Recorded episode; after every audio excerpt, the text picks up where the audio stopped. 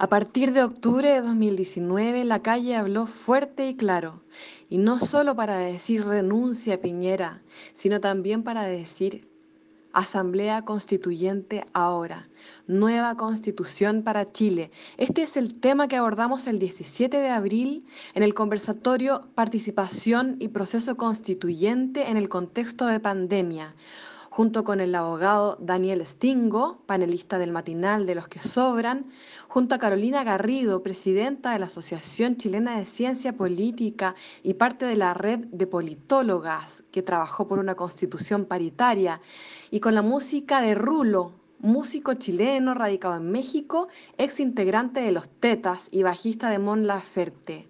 En esta oportunidad condujo el programa Eduardo Alvarado, miembro de nuestra Asamblea Plaza Dalmar. Te invitamos a escuchar.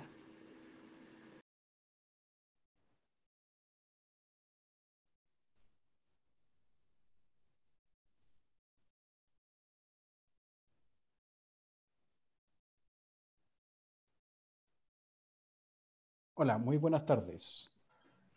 Bienvenidos nuevamente a una edición de Voces por la Dignidad. Eh, hoy eh, vamos a tener un tema muy interesante eh, con eh, invitados mucho más interesantes y con una música bien dinámica y además con un gran cantautor chileno y gran músico chileno. Pues bien, hoy día hablaremos de participación y proceso constituyente en el contexto de pandemia, en este contexto que nos tiene metido el, el COVID-19. Bueno, antes de comenzar quisiera comentarles que quiénes somos. Somos un grupo de vecinos y vecinas, de ciudadanos y ciudadanas, que participamos, participamos en cabildos y asambleas eh, en distintos territorios, mm, en plazas, pasajes, esquinas y barrios, tanto de Ñuñoa como de Providencia. Em, conversar sobre el nuevo, que nos juntamos básicamente para conversar sobre el nuevo, país, el nuevo Chile que queríamos construir a partir del 18 de octubre del año pasado. Después de tanto que nos reencontramos, eh, decidimos que no podíamos dejar de ser parte de alguna forma de, esta construcción y seguir participando eh, con este tipo de emisiones, de conversatorios, como un, espacio virtual para poder seguir eh, adelante eh, y demostrar que lo que nació el 18 de octubre seguirá bastante vivo en el tiempo. Por eso generamos este espacio virtual de encuentro para acompañarnos y seguir juntos conversando y creando saberes colectivos. Esa es la idea fundamental. Para avanzar hacia un país que eh, enarbolamos, que anhelamos, que hemos buscado durante largo tiempo. Y la idea es que después de que pase toda esta pandemia, después de que pase toda esta, contingencia en que nos tienen enclaustrados y conversando eh, vía digital, volver a juntarnos nuevamente en las calles y retomar el camino que iniciamos hace ya seis meses. Pues bien, les queremos recordar que este video queda grabado. Eh, los invitamos a suscribirse al canal y compartir con las redes sociales esto que queda grabado en YouTube así como a seguir, participando en nuestras asambleas y seguir y seguir invitando dentro de lo que es la descripción de nuestro video eh, que quedará, les recuerdo nuevamente, eh, posicionado en la plataforma de YouTube. Pues bien, eh, el, al tema que tenemos el día de hoy, será tratado mm, con dos personajes, y, o mejor dicho, dos grandes personas, eh, dos invitados, invitades de lujo. La primera es Carolina Garrido, que es cientista política y presidenta de la Asociación Chilena de Ciencia Política, además de participar dentro de la red de politólogas a nivel mundial, y es una de las mujeres que lideró el el cambio de mecanismo eh, para generar la paridad en el proceso constituyente y en lo que te refiere a la elección de futuros convencionalistas, eh, bueno, como hoy día sabemos, en octubre. El otro invitado es alguien muy conocido, eh, alguien que le va a sonar bastante. Es Daniel Stingo, abogado, que ha jugado un rol muy importante en, acerca del proceso, nuevo, del proceso que tiene que ver con la nueva constitución, como panelista en televisión en distintos matinales. Eh, hoy, hoy día, como todos sabemos, o todas saben, participa en el matinal de Los que Sobran, que se emite y se transmite de lunes a viernes a las 10 de la mañana, eh, tanto en el desconcierto como a través de la radio USACH. Por último, les voy a hablar del invitado fenomenal que tenemos para musicalizar este espacio, que también es parte del nuevo país que queremos construir. El arte es parte de eso, es una voz necesaria, que es David, más conocido como Rulo. Músico chileno radicado en México actualmente, eh, uno de los fundadores y principal bajista del grupo Los Tetas, referente del sonido, en el sonido funk en Chile. En 2006, 2006, perdón, no, el 2016, lanzó su primer álbum solista llamado Vendaval. Y desde el 2019 es bajista de Mon Laferte. Pueden escucharlo en www.rulomusic.com. También nos acompaña Verónica Pardo como vocera de las asambleas para realizar las preguntas desde de lo que son mm, los, representantes, los representados y representadas que participan tanto por vía YouTube como de quienes han sido parte también de la construcción de este espacio. Pues bien, sin mayor dilación, vamos a pedir a Rulo, que creo que lo veo por ahí, que nos, que nos lleve a, a, esta, a entregarnos un par de canciones y darnos su gran arte eh, durante unos minutos. Adelante, Rulo. Hola, Eduardo, muchas gracias. Bueno, voy a empezar con una canción del disco Vendaval que tú mencionabas que se llama Aguacero.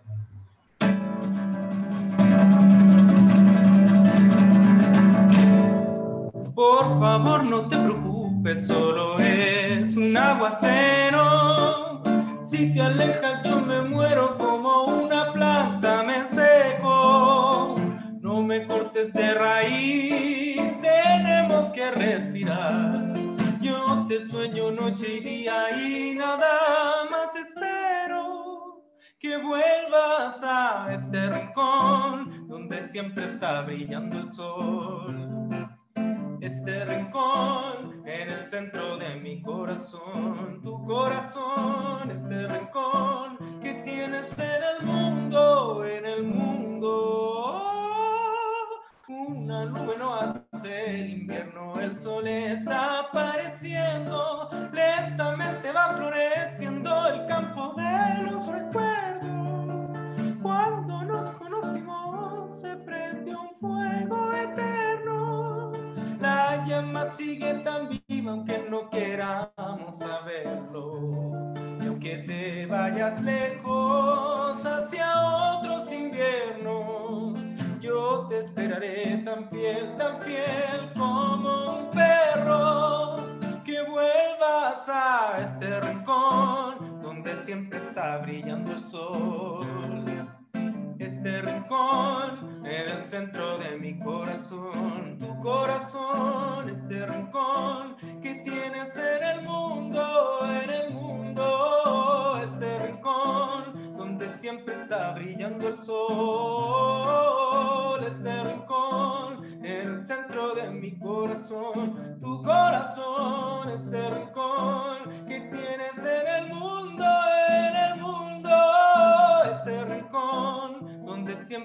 brillando el sol, ese rincón que tienes en el mundo, en el mundo.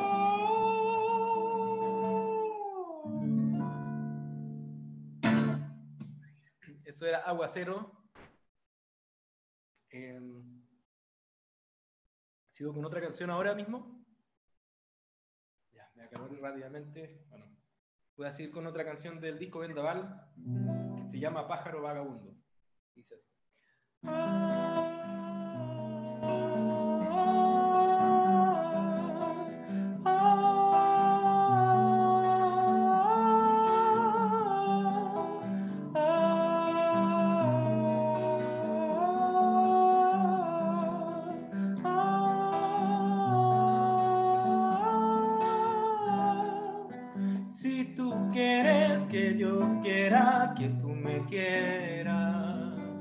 Haz de cuenta que has robado una vida entera.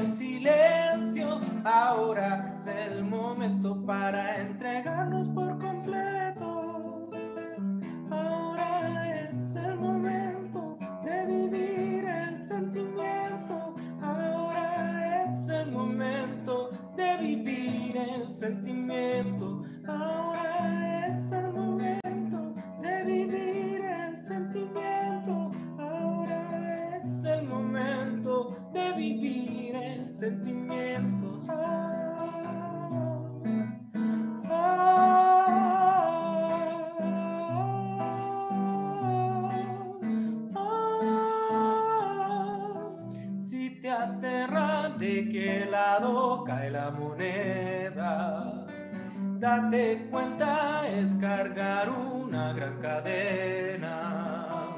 No hay nadie en el planeta que tenga el alma perfecta. Cuando las emociones se enfrentan viene una tregua, donde se esconde lo más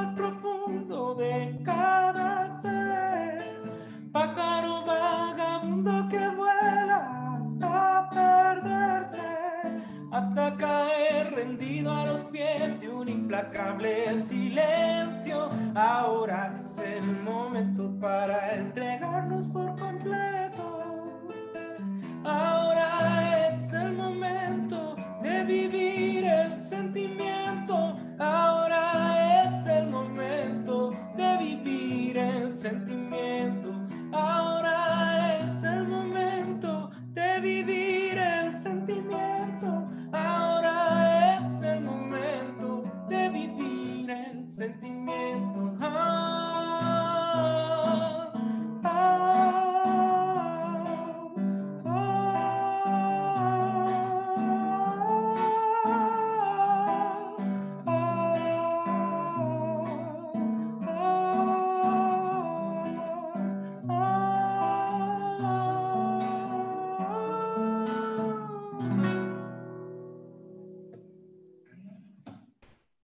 Pájaro Vagabundo del disco Vendaval. Muchas gracias, Eduardo, y a toda la gente que está escuchando. Eh, muchas gracias, Rulo. Eh, es, es sumamente conmovedor escuchar eh, justamente esas, esas cosas que tienen que ver con el sentimiento, algo que obviamente nació eh, también con la capacidad de movilización que tuvimos hace unos meses atrás y que hemos mantenido de alguna forma durante todo este tiempo. Por ahí dicen que la emoción moviliza mucho más que la razón. Y es cierto, la emoción moviliza mucho más que la razón. Y así nos hemos encontrado muchos y muchas. Nuevamente agradecerte y ya te tendremos nuevamente con otro break musical. Muchas gracias, Rulo. Bueno, solo quiero recordar que nuevamente que somos un grupo de asambleas de Ñuñoa y Providencia en que participamos distintas personas, distintos, con distintas, muchas veces con distintas realidades, con distintas historias. Y nos ha movido mucho la idea de poder generar estos espacios para que eh, la población en general, nuestros compatriotas, puedan también ser parte de lo que es la construcción de un nuevo país. Consultar, preguntar y además hacer, eh, proponer algún tipo de ideas. Bueno, sin ir más, sin alargarme más, eh, les voy a, voy a ir con el, el primer invitado que tenemos el día de hoy, que es Daniel Estingo, ya recordamos, abogado muy conocido, eh, participado en muchos mati- en algunos matinales, hoy día está con el matinal de los que sobran. Y, y es un gran honor para nosotros, también un- una gran emoción poder eh, tenerte el día de hoy aquí, Daniel, eh, porque sabemos que eh, ha sido un aporte, sobre todo durante el último tiempo, eh, en el debate que se ha ido generando en nuestra sociedad respecto a los cambios que se llevan de- de- gran parte del pueblo chileno está pidiendo hace bastante rato. Bueno, te voy a contextualizar antes de hacerte cualquier pregunta de cajón. ¿ah? la idea es que mm, veníamos dándole vueltas a muchas cosas hasta eh, que empezó esta crisis sanitaria originada por la pandemia del COVID-19 y que hoy día además se va a cristalizar también como una eh, crisis de carácter económico, de carácter laboral. Esto se ha ido, ha ido demostrando también que la precariedad en la que vive gran parte de la familia chilena, gran parte de las personas que habitan este país, eh, no era un invento de quienes mm, participamos en, el estallido eh, y hemos seguido participando también en asambleas y cabildos durante todo este tiempo. Era, era muy real.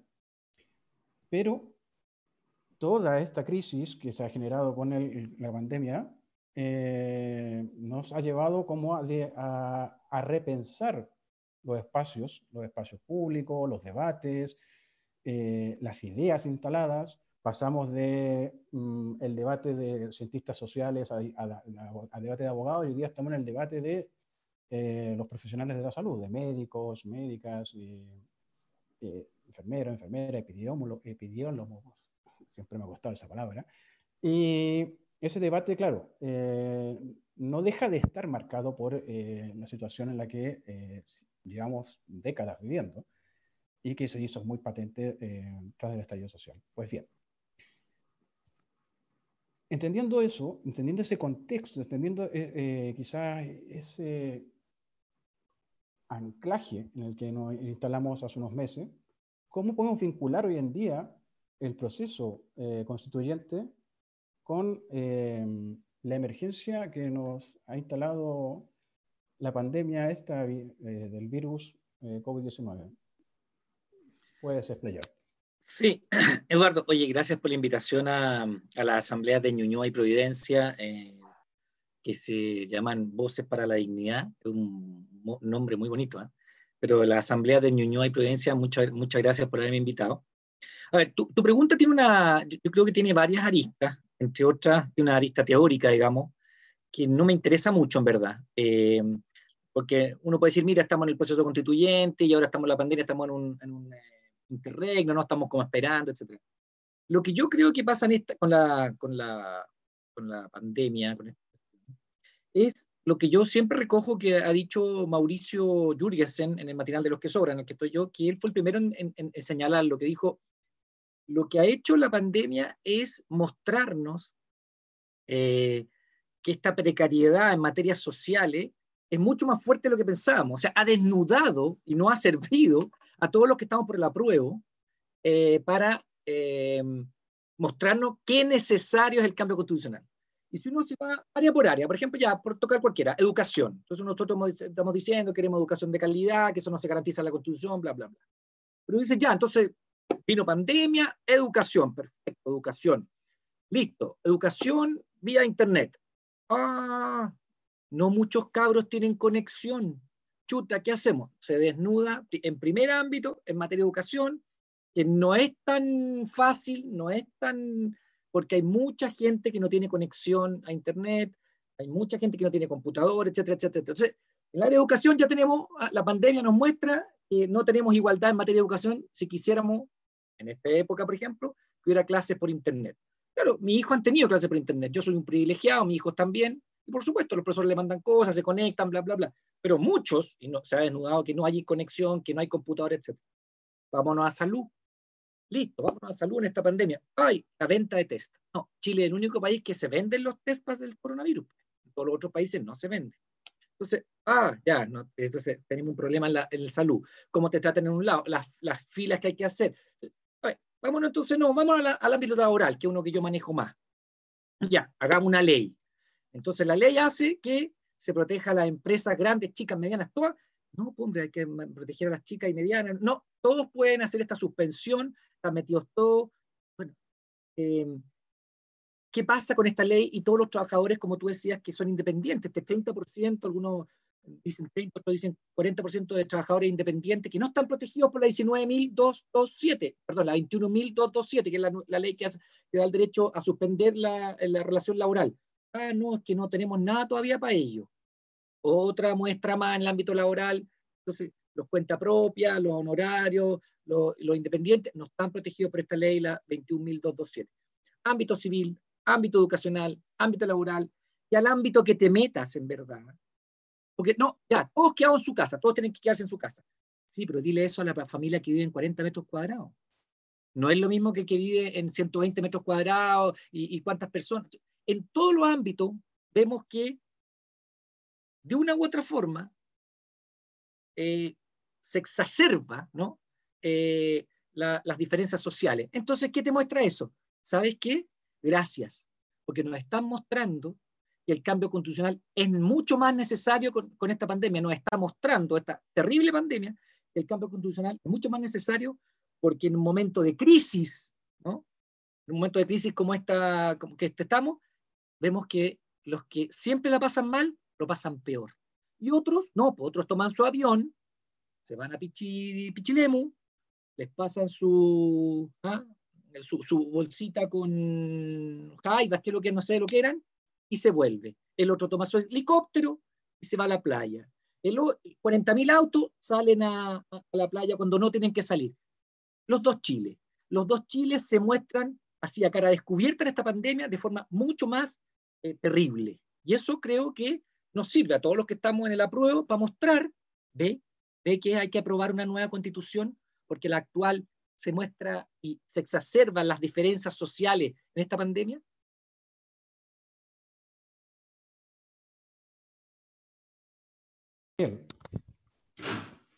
Estás ahí, Daniel, ¿no? Sí, pues yo sí. Lo ah, pasa sí, es, que, es, que, tú eres muy respetuoso, entonces te pones en silencio mientras yo. Y yo creo que es un ping-pong. Entonces, te digo que. No, me, sí, dime. No, eh, dale, no, no, la, la, verdad es que tocaste varios temas, o sea, tiene que ver con la brecha digital, tiene que ver con el, el, mal, o sea, con las pensiones miserables que hoy día se pagan, que además muchas personas mayores obviamente no tienen acceso a internet y tienen que asistir directamente a centros de pago, eh, el costo excesivo de la salud, eh, la precariedad laboral que existe en gran parte eh, de los trabajadores y trabajadoras eh, chilenas, con trabajo informal, mayoritariamente en gran parte de ello, eh, con esta economía sumergida que mm, muchas veces ni se habla de ella. Em, para ti, en este sentido, ¿qué, ¿qué, rol debería jugar el Estado a partir de lo que hemos estado viendo con la pandemia? ¿Qué rol debería jugar en el proceso constituyente? ¿Qué rol debería jugar un futuro Estado que no sea el actual? Lo que pasa es que tu pregunta es súper general, o sea, súper amplia, porque obviamente que yo abogo y yo, eh, antes de la pandemia, yo había dado ya más de 70, 80 charlas, eh, toda la sexta región, quinta región, región metropolitana, había ido a Antofagasta, Iquique, a, a, a dar las charlas sobre la Constitución, pero con una clara vocación por el apruebo. Y lo que yo siempre termino diciendo es eh, lo que buscamos es un estado eh, bienestar, como Suiza, como Finlandia, como Portugal, como Canadá. ¿Y qué es lo que tiene este estado eh, bienestar? Es una preocupación básica, los derechos sociales básicos son asumidos por el Estado, como en todas partes que, son más desarrolladas, ¿no? El problema educativo se asume por el Estado, no se saca las manos, digamos, el Estado y se lo entrega primero a la municipalidad y segundo a los privados dándoles platita. ¿Ah? Todo este eh, eh, colegio subvencionado que le pasábamos plata a un privado y el privado lucraba con eso. El Estado de Bienestar se hace cargo de la educación de calidad. En materia de salud lo mismo, o sea, la ISAPRE no andan pensando en, en, en su afiliado, ¿no? Para, para solucionar el problema de la salud. La ISAPRE lo que anda pensando es cómo gano más lucas. Y eso no lo digo yo, lo ha dicho el presidente de la ISAPRE que le costó el puesto, ¿no? No hace mucho, tres, cuatro meses, ¿no? Cuando dijo que, no se puede enfermar, porque si no, no hay negocio. Lo dijo él. Todos los países desarrollados, el sistema de salud es que todos van a un fondo común, ¿cierto? Todo su 7% lo aportan a un fondo común, y el que quiere un seguro distinto que lo pague, ni un problema, pero todos van a un gran FONASA, por decirlo así. No hay ISAPRE y FONASA, es el único país en el mundo tiene este sistema doble de salud, en que los ricos van para allá, a las ISAPRE y a las clínicas, y los pobres van a FONASA y a los hospitales. Y eso es una realidad que está en Chile nomás. Entonces, lo que se, se, exacerba con la pandemia, claro que se exacerba con la pandemia, y nos muestra más cómo es el sistema. Entonces, Obviamente el Estado de Bienestar se hace cargo de eso, se hace cargo de eso, se hace cargo de, las pensiones, ¿para qué andamos con las pensiones? O sea, el único país del mundo que se lucra con el sistema de, de, pensiones, que no es un sistema de seguridad social, en verdad, todos lo sabemos, es eh, eh, lo que hay acá es solo un, eh, un ahorro forzoso, que ese ahorro forzoso lo tienes que hacer en empresas privadas, y esas empresas privadas ponen tu platita en, en, instrumentos, y si te va mal, como ahora, ¿no? Revisen sus cuentas, cómo están sus cuentas en estos meses. Sí, claro, está en pandemia, va a subir, pero la platita tuya tú eh, has depositado y se te han depositado obligatoriamente, porque no puedes cambiarte al otro sistema antiguo, ¿no? no.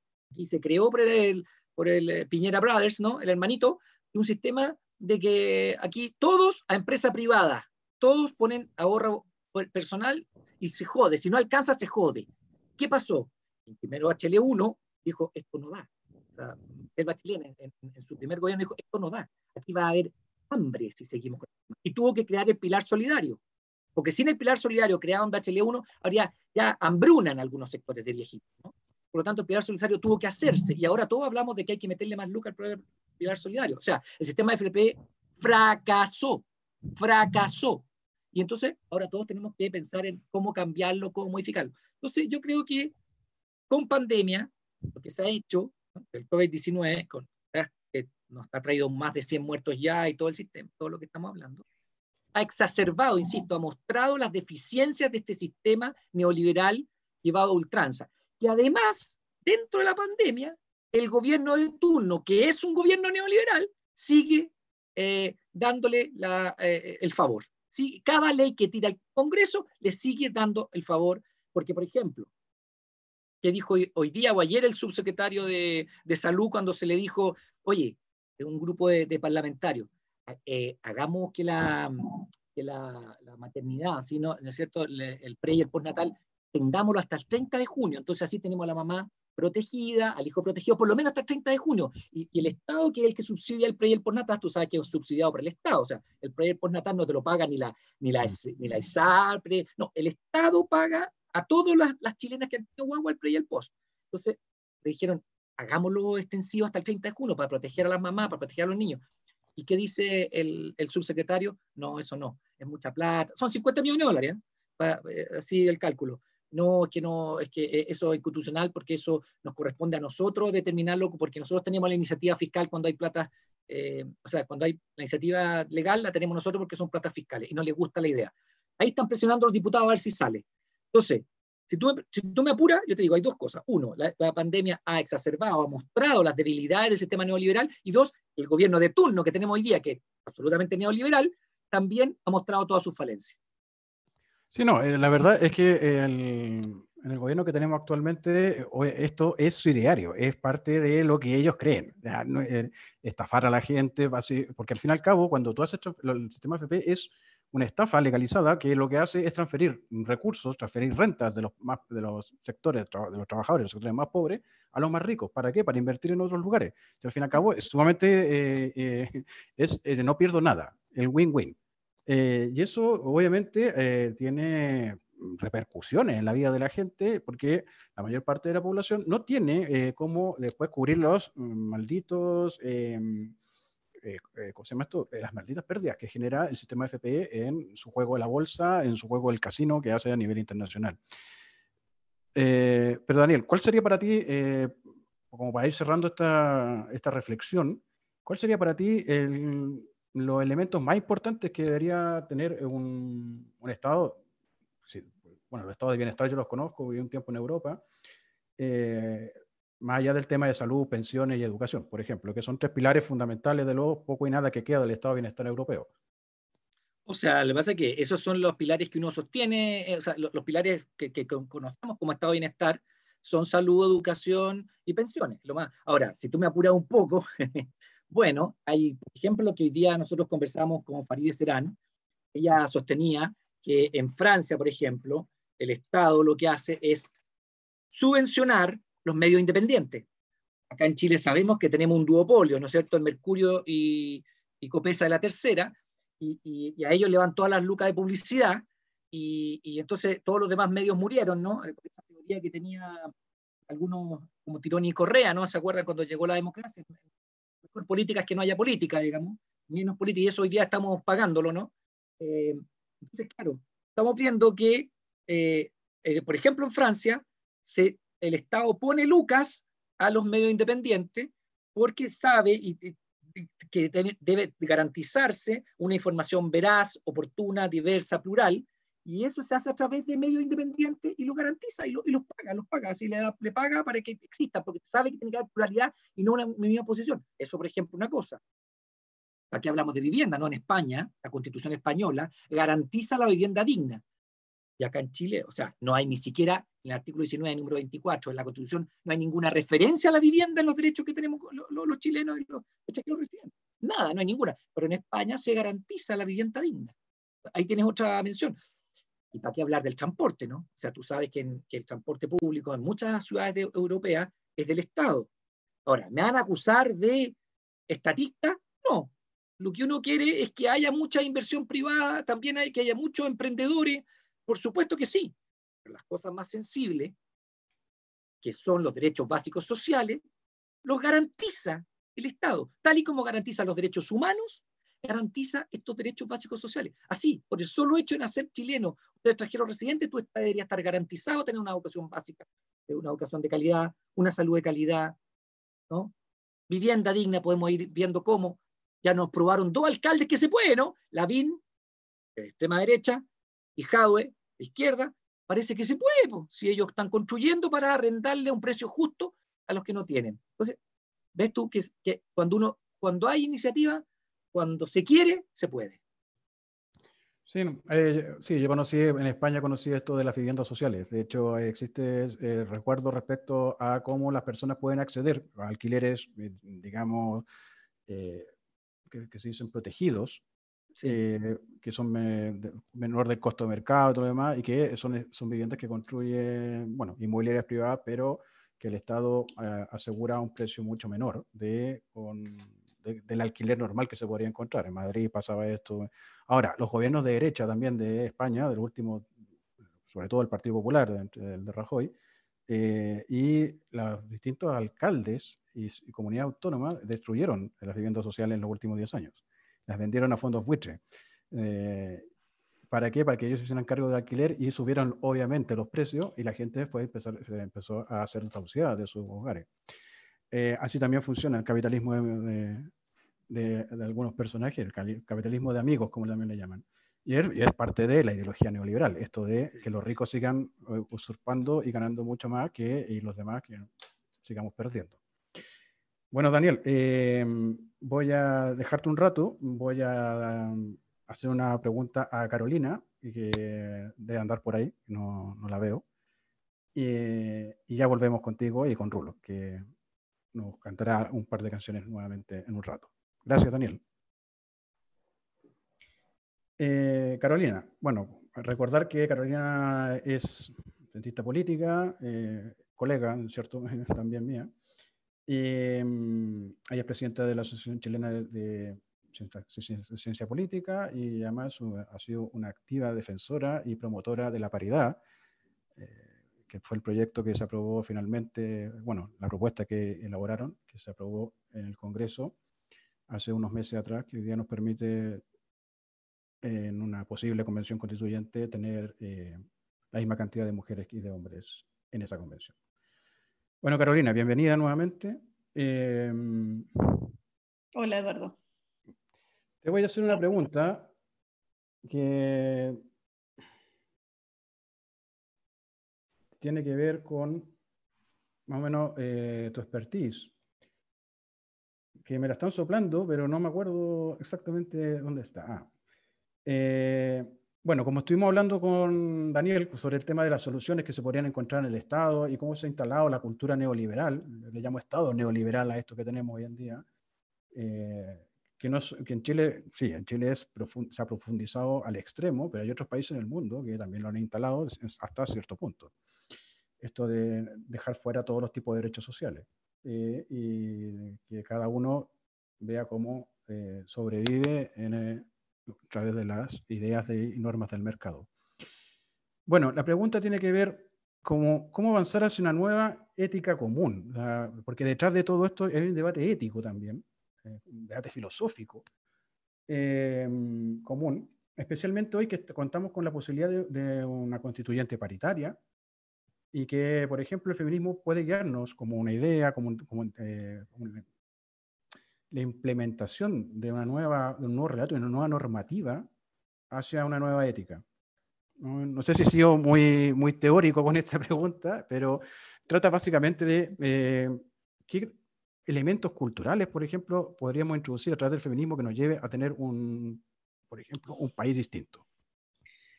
Hola Eduardo. Bueno, al igual que Daniel, agradezco mucho la, la invitación y, celebro y aplaudo estas instancias que desde el encierro nos permiten de todas maneras conversar y acercarnos un poquito de estos temas. Mira, yo creo que tu pregunta ah, puede sonar un poco teórica, pero yo creo que está muy relacionada con, con lo que estabas conversando recién con Daniel, porque, y lo quiero linkear de inmediato con el tema del proceso constituyente, porque fíjate que Em, cuando uno habla de cómo avanzar hacia una ética común, un poco tú lo mencionabas y, en la bota de las preguntas está esto que eh, es bien difícil hablar de ética común cuando, estamos, cuando vivimos en un sistema eh, neoliberal, una cultura neoliberal, que obviamente nos ha, em, nos, ha, nos ha hecho vivir en una sociedad donde reina el individualismo, donde se ha fomentado, donde se coloca el énfasis en proteger al sector privado en, lugar, en primer lugar y a las personas en un segundo lugar entonces, tenemos una constitución hoy día, tenemos eh, un, sistema que avala, por ejemplo, que coloca a la propiedad privada por sobre otras consideraciones de bien común, como los derechos del agua, una constitución que entiende las prestaciones sociales eh, desde la libertad individual eh, y no desde el deber del Estado de garantizar esos derechos. Entonces, lo quiero linkear con tu pregunta porque creo que una de las formas de preguntarnos cómo, cómo creamos o cómo empezamos a debatir y conversamos sobre una nueva ética común tiene que ver con esto, tiene que ver con cómo, cómo hacemos, cómo cambiamos un sistema eh, un, que, que, parte por tener una nueva constitución que vamos a escribir entre todos y todas, donde discutamos el tipo de sociedad que queremos bajo una nueva concepción y un principio de solidaridad. Ahí, por supuesto, ya voy a entrar en, en lo que tú me comentabas, donde yo creo, por supuesto, que el feminismo tiene mucho que decir relacionado con eso, y sobre todo con lo que también conversaban con Daniel recién, la actual constitución que tenemos y, el, sistema completo en el que estamos perpetúa las desigualdades, sobre todo las desigualdades de género, que por supuesto están cruzadas con las desigualdades sociales. Entonces, me parece que desde ese punto de vista tenemos un argumento más a los que ya se habían discutido sobre lo necesario que es seguir impulsando el proceso constituyente y partir modificando nuestras instituciones, partiendo por la constitución, que nos permitan cambiar el sistema en el que estamos pensar los principios que tienen que regirnos, que tienen que regir estas instituciones, estos, nuevos modelos, este nuevo sistema. Em, desde, eh, entonces, de nuevo, con un principio de solidaridad, con un, un, sistema que obviamente no perpetúe las desigualdades que hemos tenido ah, eh, hasta, el, hasta el momento, y hablo de desigualdades en la vida social, sexual, política, económica, laboral, en el mundo público y privado. Y por eso, desde ese punto de vista, lo que, lo que finalmente dice el feminismo es que la equidad de género, eh, lo, voy a hacer, lo voy a poner bien como caricatura, eh, no es un capítulo de la Constitución, ¿verdad? No, es un artículo. La equidad de género, el feminismo debería ser la columna vertebral de la Constitución y de todos los cambios que se hagan. Por lo tanto, cada cosa que discutamos en la vida, em, que, nos, em, del, punto, del punto de vista educacional, de salud, de trabajo, de lo que sea, cualquier cosa que discutamos, tenemos que pensarla en cómo nos afectan de manera diferenciada a hombres y mujeres y con otras variables, eh, eh, por supuesto. Entonces, ¿qué es lo que tenemos que hacer? Por supuesto que una de las cosas que más se ha discutido es modificar el catálogo de derechos fundamentales, pero si bien eso es muy importante, nos estamos olvidando también de otra cosa, que tiene que ver, por ejemplo, con la redistribución del poder y cómo redistribuimos el poder bajo una nueva concepción, por ejemplo, de democracia paritaria, que incluye integración, mandatos de actuación y, por lo tanto, remover todos los obstáculos que hoy día nos impidan gozar de esos, nuevos derechos. Entonces, yo creo que por ahí, puede, puede haber sido mucha información, pero yo creo que por ahí partimos. Yo creo que esta, esta nueva ética, independiente de, lo que podamos hacer como colectivos, eh, desde el movimiento social, etcétera, yo creo que parte con eh, un argumento más para que cambiemos el sistema en el que estamos y partamos con el proceso que ya se inició gracias al movimiento social. Es un argumento más para poder iniciar el proceso constituyente y, por cierto, cambiar la constitución bajo principios y enfoques de solidaridad eh, que hoy día no existen y que nos han perpetuado a que no tengamos tal vez esta ética eh, común o, que nos enfoquemos en el bien común, sino que estemos más enfocados en el individualismo y que el, el, el Estado hoy día esté más preocupado de salvar la economía eh, y el sector privado que resguardar la vida de las personas. No sé si contesté ahí tu pregunta, de repente... Sí, no, eh, pero sabes que eh, te, voy a dar un, una bajada. Eh, Granchi habló del sentido común, al fin y al cabo, el sentido común del, bueno, que en un momento Marx también habló de la clase dominante, pero el sentido común, la ideología que reina, la cultura que se instala, es muchas veces la que determina nuestro tipo, nuestra ética, la forma en que nos relacionamos, la forma en que convivimos con los demás, la, las interacciones que generamos. Y mi pregunta va, en función de lo que dijiste, ¿tú crees que eh, yo, yo, lo, yo, lo, creo, pero no sé si tú lo crees, que a partir del 18 de octubre se generó una impugnación a ese sentido común reinante en la sociedad chilena. Eh, sí, de, o sea, yo creo que se venía gestando hace, hace mucho tiempo y que por distintas razones, bueno, finalmente hay, siempre hay una guinda de la torta, que fue lo que hemos discutido, que, o, o, o la gota que rebalsa el vaso, que fue lo que estalló el 18 de octubre, que to, todos sabemos que fue una, bueno, un par de combinaciones de, de, cosas que se hicieron mal ese año, pero en particular el alza en el metro y, y, y esta, eh, y la protesta que hicieron los estudiantes saltándose el torniquete, pero esto se venía incubando desde antes. Y ahí cuando uno discute esto de que se señala de que no, no lo vimos venir, sí, y no solamente, no, o sea, ob obviamente habían muchos, eh, eh, habían muchas señales de que, esto, de que se está incubando eh, una rabia, una impotencia en la ciudadanía que finalmente salta con esto. Yo creo que sí, yo creo que finalmente se evidencia con mucho más fuerte en, en, esta crisis que desata el 18 de octubre, pero no creo que sea un tema que haya surgido en ese momento, sino que era algo que se estaba incubando, o sea, claramente lo, eh, claramente lo creo, y insisto, eso evidenció las desigualdades que existían ya en la sociedad y que finalmente cambiaron la agenda del Ejecutivo, cambiaron la agenda en el Congreso y también esta necesidad de que esto que se decía de que la Constitución, que finalmente lo que hemos argumentado que es la, es, la carta más relevante para poder cambiar la estructura de desigualdad que se perpetúa en la sociedad, este estallido finalmente deja en evidencia que no era simplemente una discusión de la élite cambiar la Constitución, sino que las demandas sociales parten, para que realmente se cambien, parten desde esta discusión y este movimiento social en octubre permite que se canalice, que se ponga en evidencia esta demanda y que la clase política, los que querían y los que no querían tanto y los que no quieren para nada, tuvieran que tomarle y decir, ok, empezamos el proceso constituyente.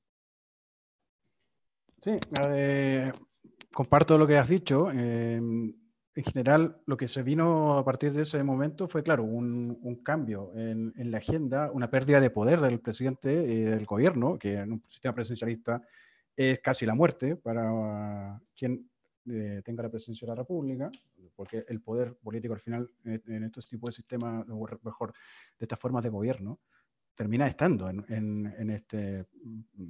Eh, en la presidencia y no tanto en el Parlamento o en el Congreso.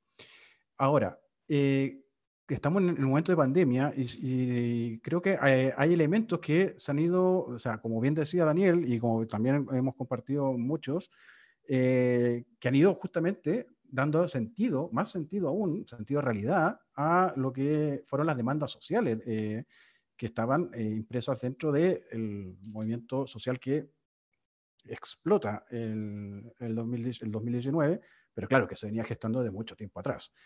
Eh, la pregunta es, ¿qué pasa ahora? Porque hoy día parece que eh, estamos viviendo un, o sea, este tipo de paranoia de Foucault, de, de, los dispositivos de control por todas partes, los dispositivos del poder, donde, por ejemplo, hoy día nos dicen cómo andar en la calle, eh, cómo um, ir a lugares, determinados lugares, eh, el tema de la mascarilla hoy día está instalado en todas partes. ¿Crees que eso podría afectar después mm, este cambio que se estaba generando? Eh, te, te, refieres a la... A, no sé si entendí bien la pregunta, te, te, refieres a que si el efecto de la pandemia puede afectar la participación o no en el movimiento social o en el mismo plebiscito, algo así? Bueno, veamos primero, sí, pensemos por la participación, la participación en espacios sociales o la participación social o, o, o política en general de la población. O sea, mira, esto efectivamente tiene un efecto. Hace, cuando recién empezó el, cuando todavía no estábamos en cuarentena, no sé si se acuerdan que, bueno, para, la gente que no sabe, hubo elecciones municipales en Francia y en Francia se decidió no suspender las elecciones. Bueno, lo que se, fue una apuesta, claramente, pero lo que pasó ahí es que la participación electoral disminuyó muchísimo. Eh, efectivamente hay, una relación de, temor, de que la gente efectivamente tenía temor de salir a la calle, de, no sé, de, hacer fila, de, la aglomeración, de estar en los colegios. Entonces, claramente em, afecta la participación. Y, te, pongo el caso de Francia, porque hasta en ese momento no había una, em, como en el caso de, China en alguna instancia, incluso cuando no hay una cuarentena obligatoria, eso no quiere decir que la gente vaya a salir a, votar una elección o vaya a salir a algún tipo de manifestación, etc. Obviamente eso va a afectar. Eh, entonces, el desafío que, es, que, tenemos como tenemos como sociedad, me refiero al, movimiento social, pero también me refiero a la clase política, al ejecutivo, a los parlamentarios, parlamentarias, a, las autoridades locales, eh, un desafío en general es cómo efectivamente logramos eh, en, este tipo de circunstancias promover otro tipo de participación. Y eso es un desafío bien relevante. Em, no solamente participación electoral, cómo lo hacemos para ir o no a votar. Ahí hay una discusión que obviamente no es el tema de esta conversación, pero eh, hay mucha gente que ha intentado instalar el tema, ok, el voto electrónico. ¿Cómo instalamos entonces la discusión de voto electrónico para, para que la gente electoralmente pueda seguir participando? Pero eso es una sola forma de participación y bien acotada. Eh, el punto es cómo participamos políticamente, cómo participamos socialmente, cómo hacemos de que, de que eh, la forma en que hemos instalado las demandas em, sigan ahí.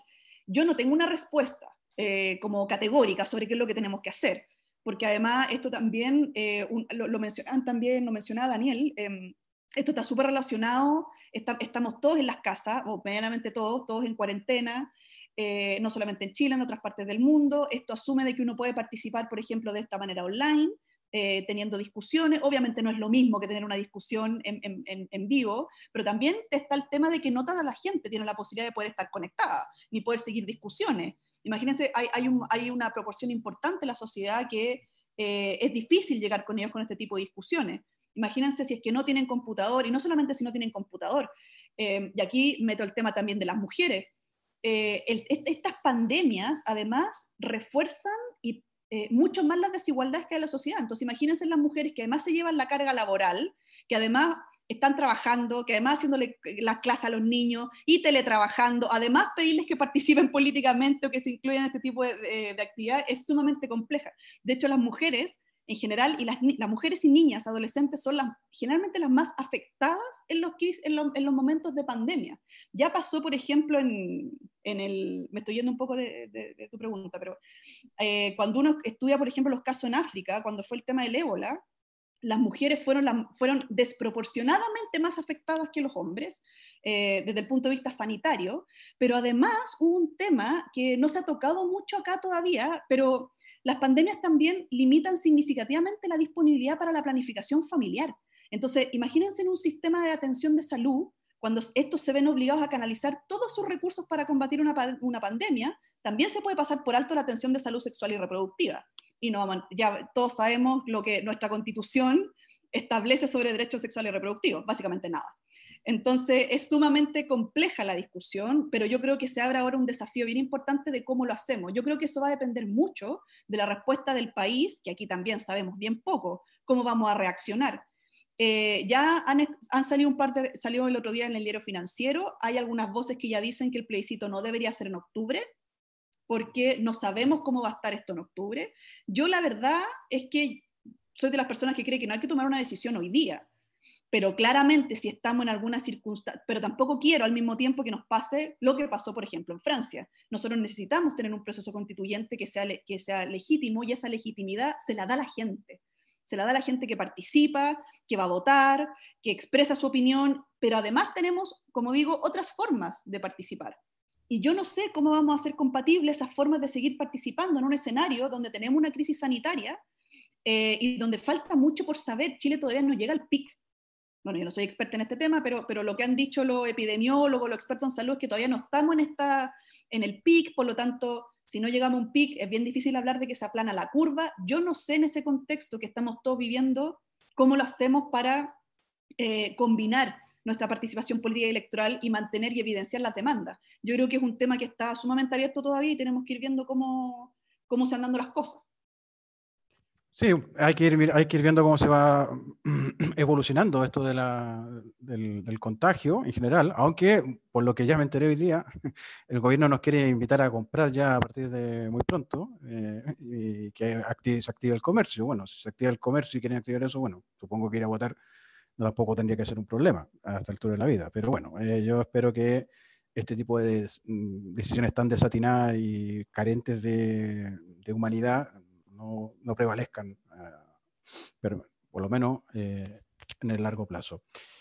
Eh, bueno, les voy a dejar un minuto porque le voy a dar el pase a Rulo, a ver si nos puede tocar una canción. Y si quiere comentar algo también, bienvenido. aquí todos tenemos que dar alguna opinión en algún momento. Eh, Rulo. No se escucha. Ah, ahora sí. Sí, ahora sí.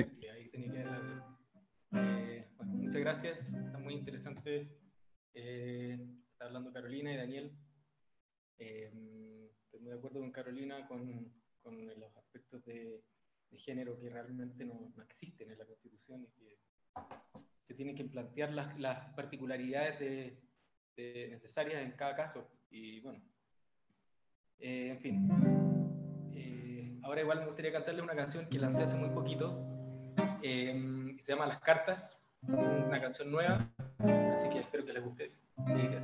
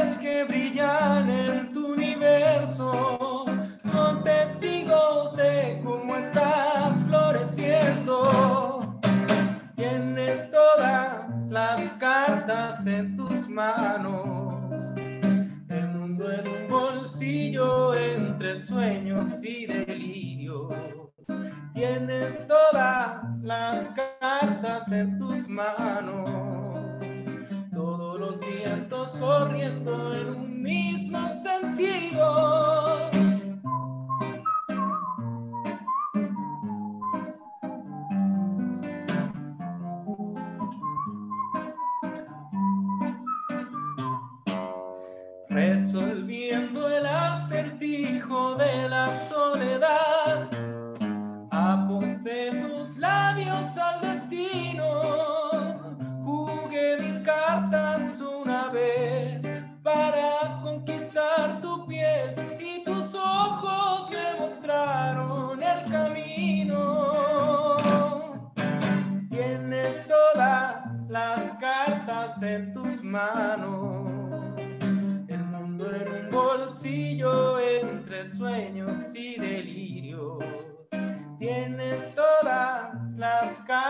en tus manos corriendo en un mismo sentido.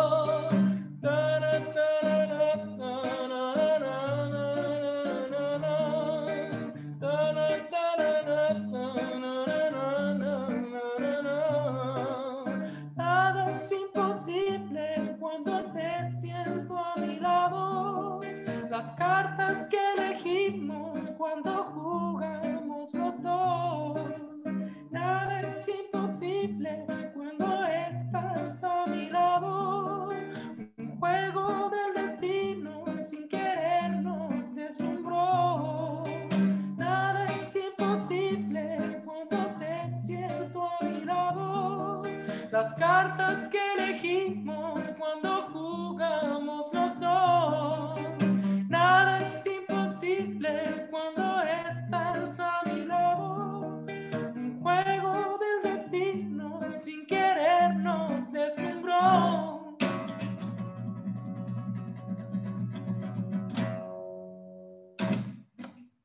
Bueno, eso eran las cartas.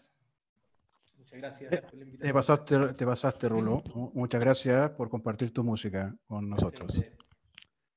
Eh, a ver, esto es una, bueno, para seguir con nuestra estructura, que ya francamente he modificado un poco, bueno, siempre hay que improvisar en vivo, si no esto es una lata. Eh, quería hacer una consulta que es para ambos. Em, ustedes ven quién contesta primero y si no, creamos una conversación respecto al, punto. Es complicado. ¿ah? Dice, ¿cómo proyectar la acción política, la participación y el control de la ciudadanía a partir del movimiento social en el contexto en el que estamos viviendo? O sea, es decir, cómo los ciudadanos vuelven eh, o, recuperan ese empoderamiento para poder controlar, a lo mejor, eh, las cosas que van a ir sucediendo y de aquí en adelante y el, proceso, el mismo proceso constituyente, ¿cómo retomarlo quizás? Yo creo que no podéis retomarlo. O sea, si tú estás ahí en tu casa, a menos que haga este tipo de cosas que estamos haciendo, eh, el proceso constituyente tiene sus plazos, eso, eso, eso, eso, eso está claro. Digamos, estamos el 25 de octubre, ¿no? vamos a ir a, a ver si queremos nueva constitución o no y, y, y qué organismo lo va a hacer yo por lo menos, y parece que todos los que están aquí son, eh, queremos nueva constitución y además por asamblea constituyente, digamos. Eh, y eso es una cosa que es cuestión, como decimos los abogados, más de plazo que de condición. ¿eh? pues, ¿no? Eh, y eso tiene que llegar. Yo me sorprendo con lo que decía Carolina respecto de que algunos están diciendo que en, octubre no, no, sea una buena fecha. y no, no, había cachado eso. Me sorprende y, y, hay que darle una, una, vuelta. No sé por qué, digamos.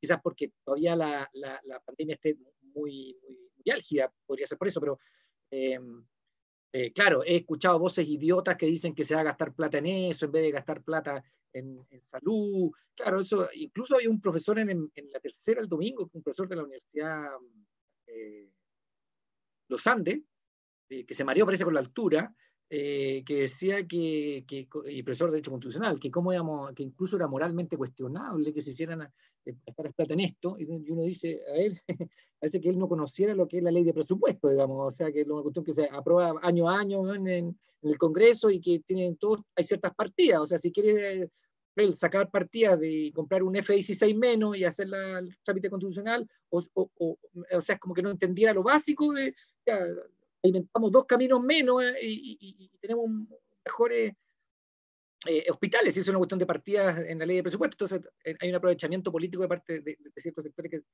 pero, pero como te digo, es una cuestión de tiempos, o sea, de plazos, que son el 25 de octubre, que está ahí, tenemos que esperar y, y Ahora, la campaña sí es un poco más, más difícil con pandemia, y si no, este tipo de cosas sirven. Eh, obviamente uno no recomienda salir a la calle a nadie ahora, es una irresponsabilidad enorme. Eh, y encuentros como este, que tenemos que agradecerle a Zoom, que antes no existía, o si existía no lo conocíamos, eh, que la gente se puede ir sumando, o, Instagram Live, ese tipo de cosas.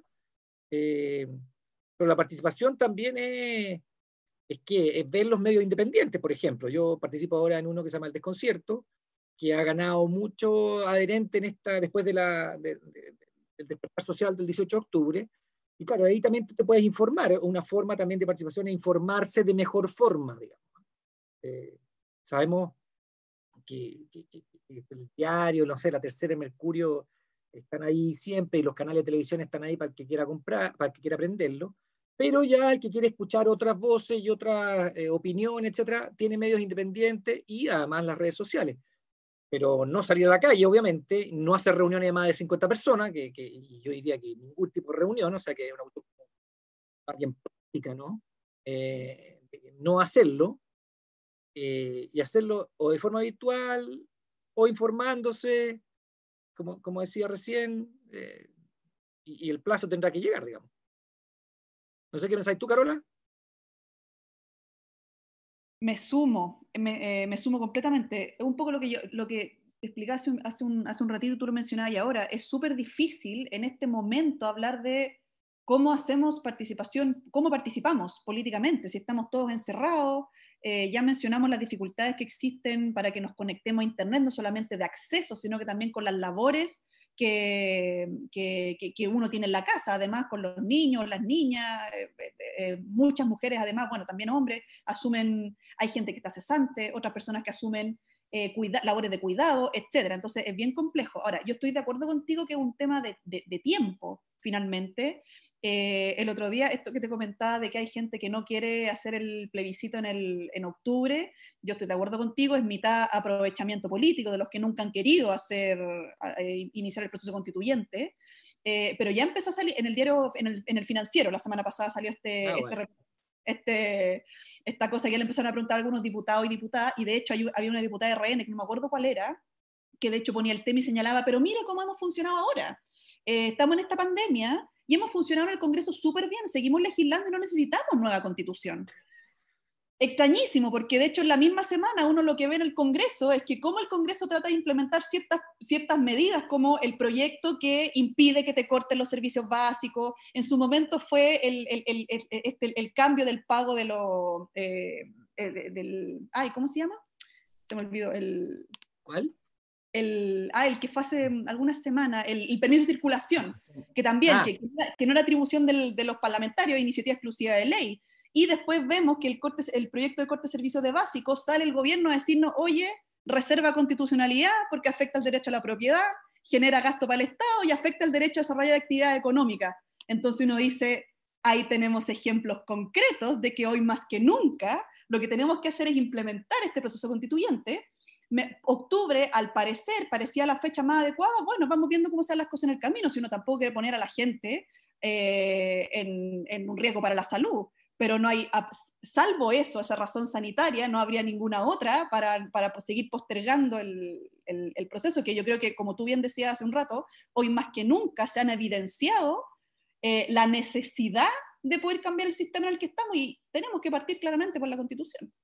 O sea, las urgencias, perdona que siga, pero las urgencias y la iniciativa exclusiva del presidente, porque ah, sabemos que eh, Chile es un país presidencialista, ¿no? Eh, porque el poder que tiene el presidente de la República, no este presidente, todos los presidentes para atrás, desde que, se, desde que Jaimito Guzmán no, nos dejó su son eh, una, una, es muy, muy grande el poder del presidente, o sea, el, presidencialismo aquí es exacerbado. La iniciativa eh, exclusiva de, ley del presidente de la República cuando se trata de platas del Estado, es una cuestión que yo lo he conversado con varios parlamentarios, que antes de, una anécdota así, antes de que hubiera la, la, la social, yo no conocía a ningún parlamentario. Explotó y me empezaron a llamar todos, yo no los conocía. Mira, que tú tienes cierto. Uy, me podéis decir esto. Bueno, como anécdota. Pero sí, ellos se quejan de que en fondo a veces están haciendo un papel súper poco eh, relevante, porque todas las cuestiones importantes son de, iniciativa exclusiva del presidente de la República. Y obvio, si las, las platas son fiscales las que uno quiere mover a, las cuestiones sociales, pues es una cuestión de sentido común. O sea, igual también cuando haya plata de, de, los privados, pero también te saltan con otra. Entonces, claro, la iniciativa exclusiva del presidente de la República para ver cuando hay un proyecto de ley que tenga plata fiscal es una cuestión que hay que borrar de la Constitución. Otro, la urgencia. O sea, quieres un, un proyecto de ley como... La, la, gente se queja mucho de que los parlamentarios las leyes eh, avanzan muy, rápido, muy lento, muy lento, muy lento. Eso es cierto. Es cierto o medianamente cierto. ¿Y por qué? Porque en la Cámara avanzan más rápido porque son más en el Senado avanzan más lento porque son menos, y eso es un hecho, es de mirar, es de meterse a congreso.cl. Por eso que ayer, cuando algunos frescos de la UDI proponían que la rebaja de asignación a los diputados, muy bien, y aprovechemos, decían, de reducir el número parlamentario. Ya querían meter su golazo de media cancha estos UDI, ¿ah? porque a ellos no les interesa la mayor participación de, distintas corrientes políticas, entonces quieren volver al, a ese bipartidismo, ¿no? Eh, eh, eh, así como pero, pero sí es una cuestión de que tanto la iniciativa exclusiva del presidente de la República como las urgencias, que los parlamentarios dicen, bueno, si es que yo quiero discutir un tema, pero el presidente me cambia la urgencia y soné. O sea, me pone una cuestión en 48 horas y soné, 72 horas y soné, y yo quiero conversar otra cosa, y no me deja. Entonces, ese excesivo presidencialismo también está ahí, hay que bajarlo en la nueva constitución. Estoy completamente de acuerdo. Eduardo, no sé si puedo seguir, pero ah, quiero tocar un tema que tú tocaste que tiene que ver con afecta los, los, tiempos de legislación que tiene que ver con el bicameralismo, que también existe en Chile. Sabes que, bueno, esto es un, eh, un, ejemplo que pasa en todos los proyectos de ley, pero el, el, último en el que yo participé harto, que fue el tema de la paridad, sabes que era impresionante cómo el proyecto salió de la Cámara y el Senado algo tenía que cambiarle porque sí. Porque así, y así funciona, y todo el mundo sabe que no hay ninguna posibilidad, aunque el proyecto salga perfecto, haya tenido mucha discusión y desarrollo y, y debate, etcétera, en la Cámara, sí o sí el Senado le tiene que hacer modificaciones porque así funciona. Esto es una forma de caricaturizar también cómo funciona esto, pero yo creo que ese es otro tema. O sea, imagínate lo que tú ya comenzaste, conversaste, la combinación de el excesivo presidencialismo que tenemos en Chile, es un hiperpresidencialismo. El presidente es el principal legislador, básicamente, que maneja los temas, maneja la agenda, y además tenemos en Chile un bicameralismo que tampoco funciona como en otros países. Es más una, eh, eh, es más un, una especie, nos estanca los, los proyectos de ley muchas veces. Entonces, eso también es un tema que tenemos que discutir ¿Es necesario que en Chile tengamos dos cámaras? ¿Cuál es el objetivo de que tengamos dos cámaras? Y mirar en otros países, que en algunos, en algunos países funciona bastante bien, pero en Chile yo tengo ciertas dudas. Entonces también es un tema de que también tenemos que, tocar. Finalmente, eso nos va a permitir discutir de la Constitución, conversar no solamente de los derechos fundamentales, sino que también de la, de la, eh, de, de, la, la, estructura de Estado que tenemos, de las instituciones y finalmente cómo funcionan. Es el momento para que, para que discutamos y debatamos sobre este tipo de cosas. Sí, eh, yo estoy de acuerdo contigo, Carolina. Y mm, de hecho, este es un tema que a mí me, gusta bastante, ¿eh? cómo es, eh, qué tipo de sistema político deberíamos tener aquí. Que, ¿Cómo operamos? ¿Con un semipresidencialismo? ¿Con régimen parlamentario directamente? Yo soy más amigo del régimen parlamentario. pero muchas veces esto topa con nuestra, que una cultura que no está instalada, porque realmente nuestro sistema, nuestro sistema de partido es multipartidista. Y ese sistema de partido, al ser multipartidista, habla de que culturalmente no, mm, no se explica que tengamos un régimen exclusivamente presidencialista. Eh, a diferencia de otros países latinoamericanos, donde eh, no existe este, este, nivel de multipartidismo y además hay muchas veces partidos que ni siquiera mm, eh, mm, se asemejan un poco a lo que es el sistema partidario europeo que, que, está copiado aquí. Hemos copiado eso, pero el régimen o la forma de gobierno la trajimos de Estados Unidos. O sea, todo Latinoamérica. Pero Eduardo, aquí cada, Eduardo, cada caudillo le gusta hacer su partido político. Sí, bueno, a ver, aquí últimamente, bueno, eso es otra historia que no voy a pasar porque hay que revisar como 100 años de la historia de los partidos políticos para llegar a lo que tenemos hoy en día. Pero eh, ese tipo de caudillo tiene que ver también con el, con el asunto de la demagogia, con esto de que los recursos podrían ocuparse para hacer, eh, no sé, eh, generar beneficios sociales y no hacer el plebiscito, que es mucho dinero. Eh, reducir la cantidad de parlamentarios, demagogia pura y dura, al fin y al cabo, no, tú con eso no cambias nada, no tiene nada que ver una cosa con la otra, de hecho. Eh, esto tiene que ver con que si, si, realmente queremos tener más recursos, pues impuesto al capital, que es que no paga impuestos en este país, y el capital no genera trabajo, el capital no trabaja, el capital no trabaja nada, el capital simplemente se mueve, y en este país no paga impuestos. Eh, bueno, yo realmente quería cerrar un poco la pregunta esta, eh, porque me da la impresión de que el espíritu eh, de, la misma eh, tenía que ver con el miedo y la incertidumbre que está generando en muchas personas, en que con este contexto el proceso constituyente empieza a perder fuelle, empieza a mm, no ser, perder activos, al fin y al cabo, y que a lo mejor lleguemos más adelante y mucha gente empiece a no priorizar esta un cambio que es trascendental, que es la, piedra angular de todos los cambios que debería tener este país, que es la constitución de, chilena. Mm, solo para cerrar, no sé si tienen algún comentario respecto a eso, y si no, mm, vamos a ir a las preguntas que de mis compañeras de las otras asambleas que me están mirando con cara de eh, apúrate. Vamos a hacer un caudillo nosotras, en realidad. Hola. Eduardo, estamos acompañándolo aquí con Patti eh, Canelo desde Ñuñoa, eh, yo Vero Pardo de Providencia. Eh, nada, gracias por escucharlo. Solo transmitir algunas preguntas, pero también quiero agregar otra, otra mirada. Yo soy bastante más como organizacional. Yo trabajo con organizaciones, eh, fundaciones, me ha tocado trabajar con muchas empresas y me pasa que que cuando escucho todas estas declaraciones que tenemos de la constitución que queremos, me pregunto, ¿cómo vamos a hacer para ser colaborativos? Aquí para mí no es un tema de el nuevo Estado o cuánto más entra el Estado. Yo he trabajado en el Estado, estuve, tuve la suerte de estar a cargo de los temas de recursos humanos en, en una de las instituciones públicas y cuando se nos mete el bichito del poder, cuando se nos mete el bichito de no entender para qué estamos, cuando se nos olvida servir al propósito del ciudadano eh, y, de, y del bien común, es heavy el tema. Entonces, mi pregunta es también, y, les comparto con ustedes, porque podemos tener súper buenas declaraciones teóricas de cómo queremos que sea la sociedad. Y, mi pregunta va mucho más de fondo, ¿cómo hacemos que empecemos a trabajar desde lo colaborativo, desde el sentido, desde aprender a perder y desde aprender a perder, aprender a ganar en un colectivo? Em, digo eso, ¿no? Porque, porque de verdad creo, y este tiempo de pandemia creo que es un gran regalo para aprender hacer esas bajadas, porque todos tenemos que aprender a hacer las cosas de manera diferente. Para mí, yo también viví en Francia, eh, no es un tema de que el Estado tome más rol, sí, es un tema de que el Estado tome más rol, pero de una manera distinta. Los Estados de Europa también están quebrados, eh, no tienen forma de financiar. Entonces, también esta panacea de contar que el Estado va a hacer todo, el Estado son personas. Eh, ¿Cómo hacemos eso? No? ¿Cómo las personas que estamos en los gobiernos, cómo las personas que estamos en las organizaciones, somos menos jerárquicos, tenemos menos ego detrás trabajando, tenemos más humildad, queremos aprender del otro, le damos más espacio a los otros eh, y a los otros, a las otras. Em, es un tema de fondo, como de querer que el otro esté. Y comento esto a propósito de una de las preguntas que sale en la asamblea y que lo tiro como pregunta también. Bueno, que es la invitación a que Daniel, Carolino digan cómo hacemos para que nuestra asamblea en este tiempo participen más.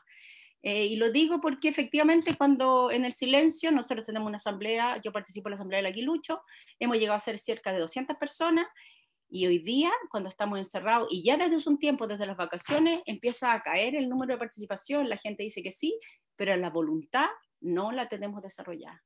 ¿Cómo hacemos para construir la sociedad que queremos? No solo para declararla, no solo para criticar, eh, no solo para construir ideas, ¿cómo la construimos de verdad? ¿Qué opinan de eso? Patti, te regalo la palabra, ya que nos tomamos nosotros el espacio mientras...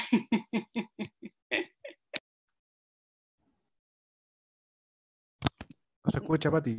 No se escucha.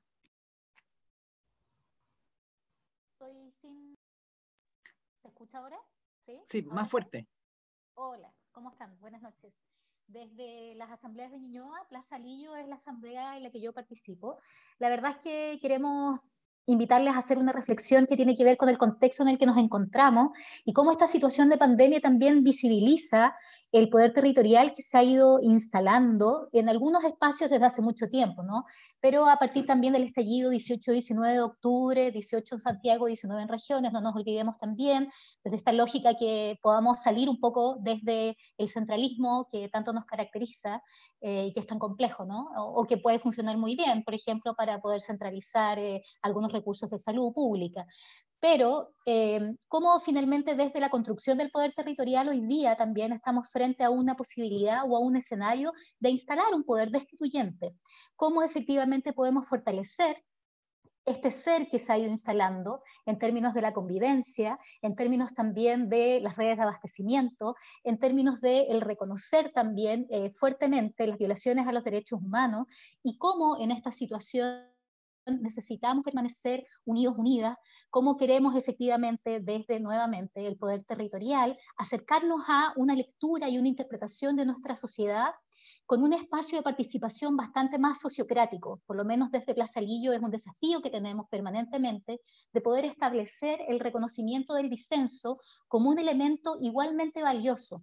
Y entonces, en esta lógica, ¿cómo avanzamos para poder efectivamente generar esta instalación de un poder destituyente que facilite que realmente alcancemos una asamblea constituyente para poder construir aquella constitución reconociendo que efectivamente las minorías también son importantes. Gracias.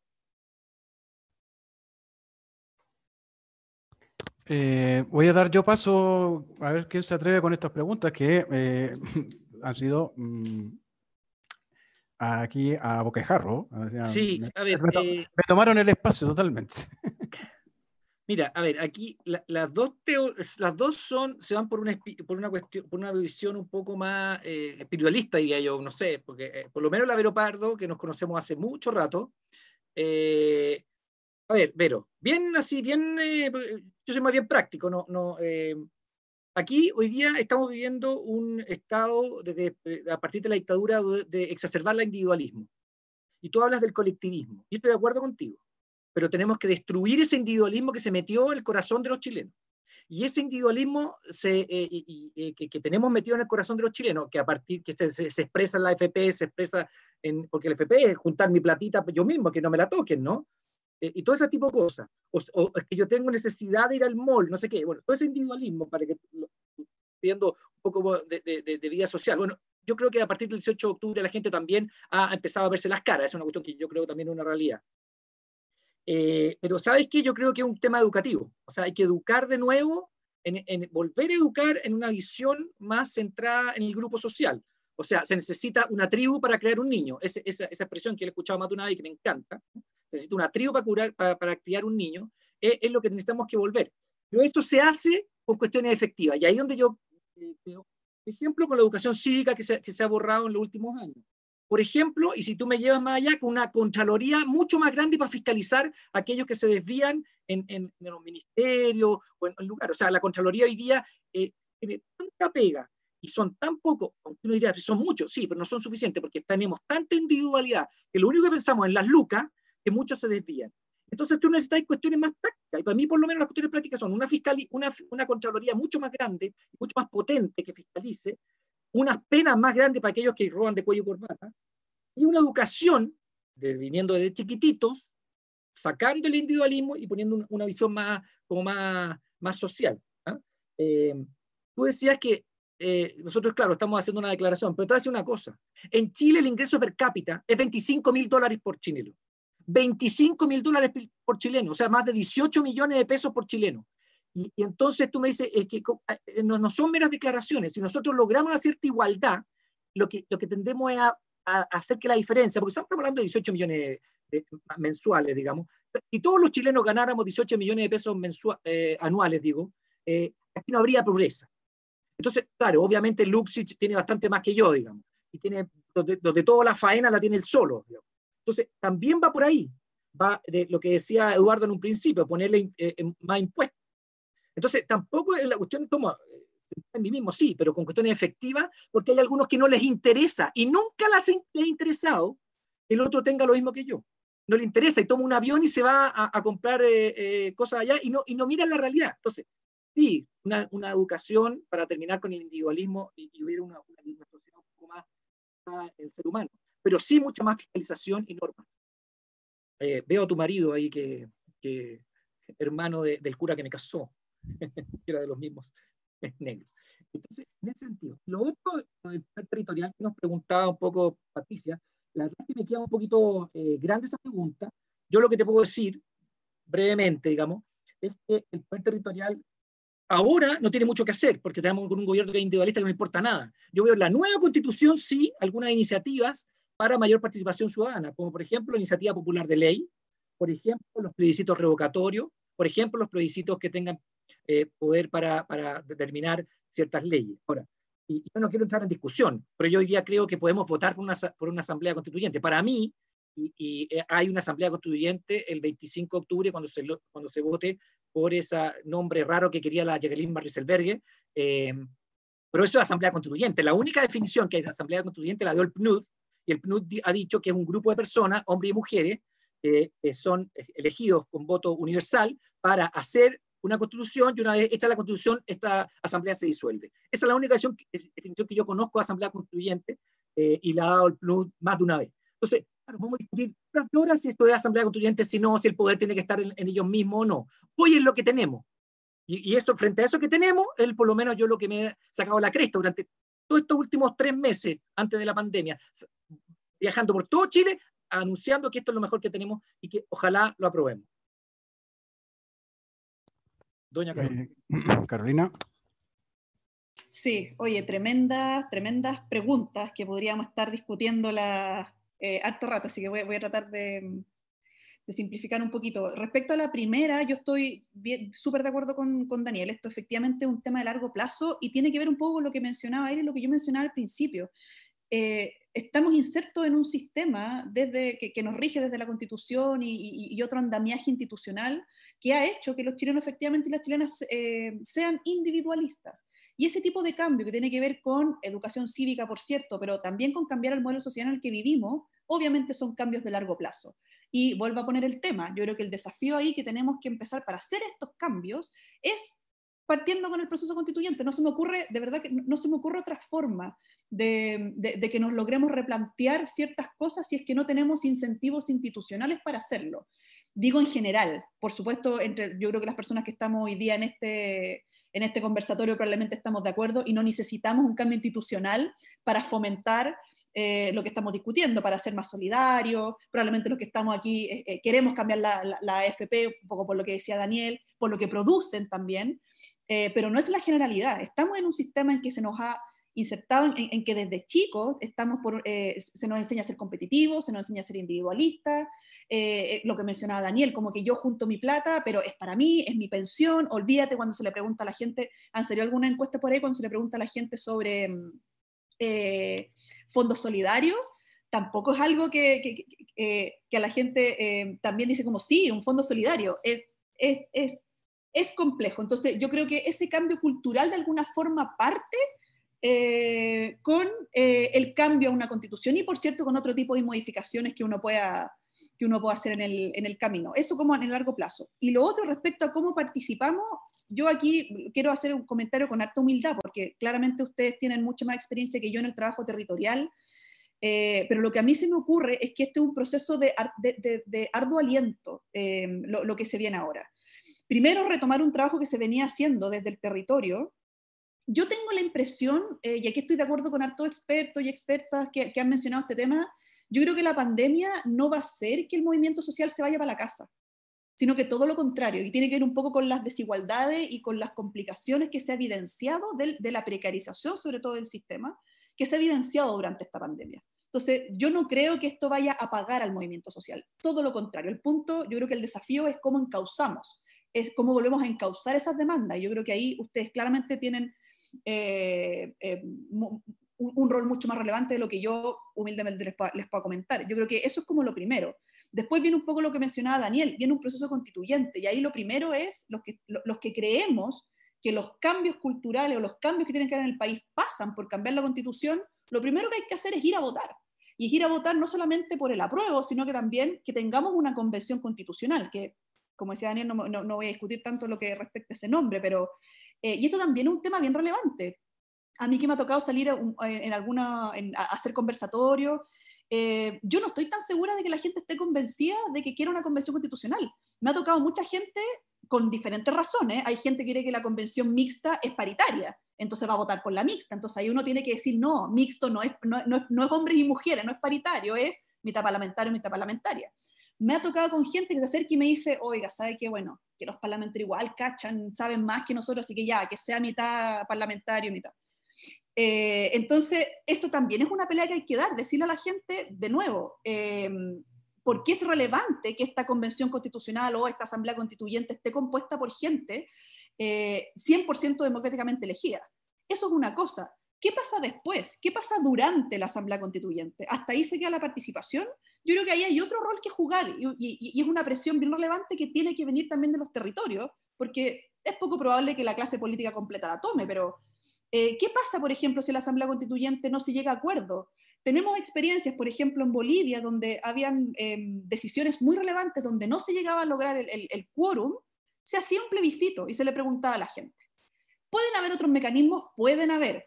¿Podemos discutirlo? Yo creo que es esencial discutir esos mecanismos. Y, por cierto, cuando se esté discutiendo en la Asamblea Constituyente, aquí también lo mencionaba Daniel, es necesario implementar mecanismos de participación que hoy día no existen en, nuestra, actual constitución, como por ejemplo las iniciativas populares de ley y otras. Entonces, yo creo que aquí el desafío es de largo aliento.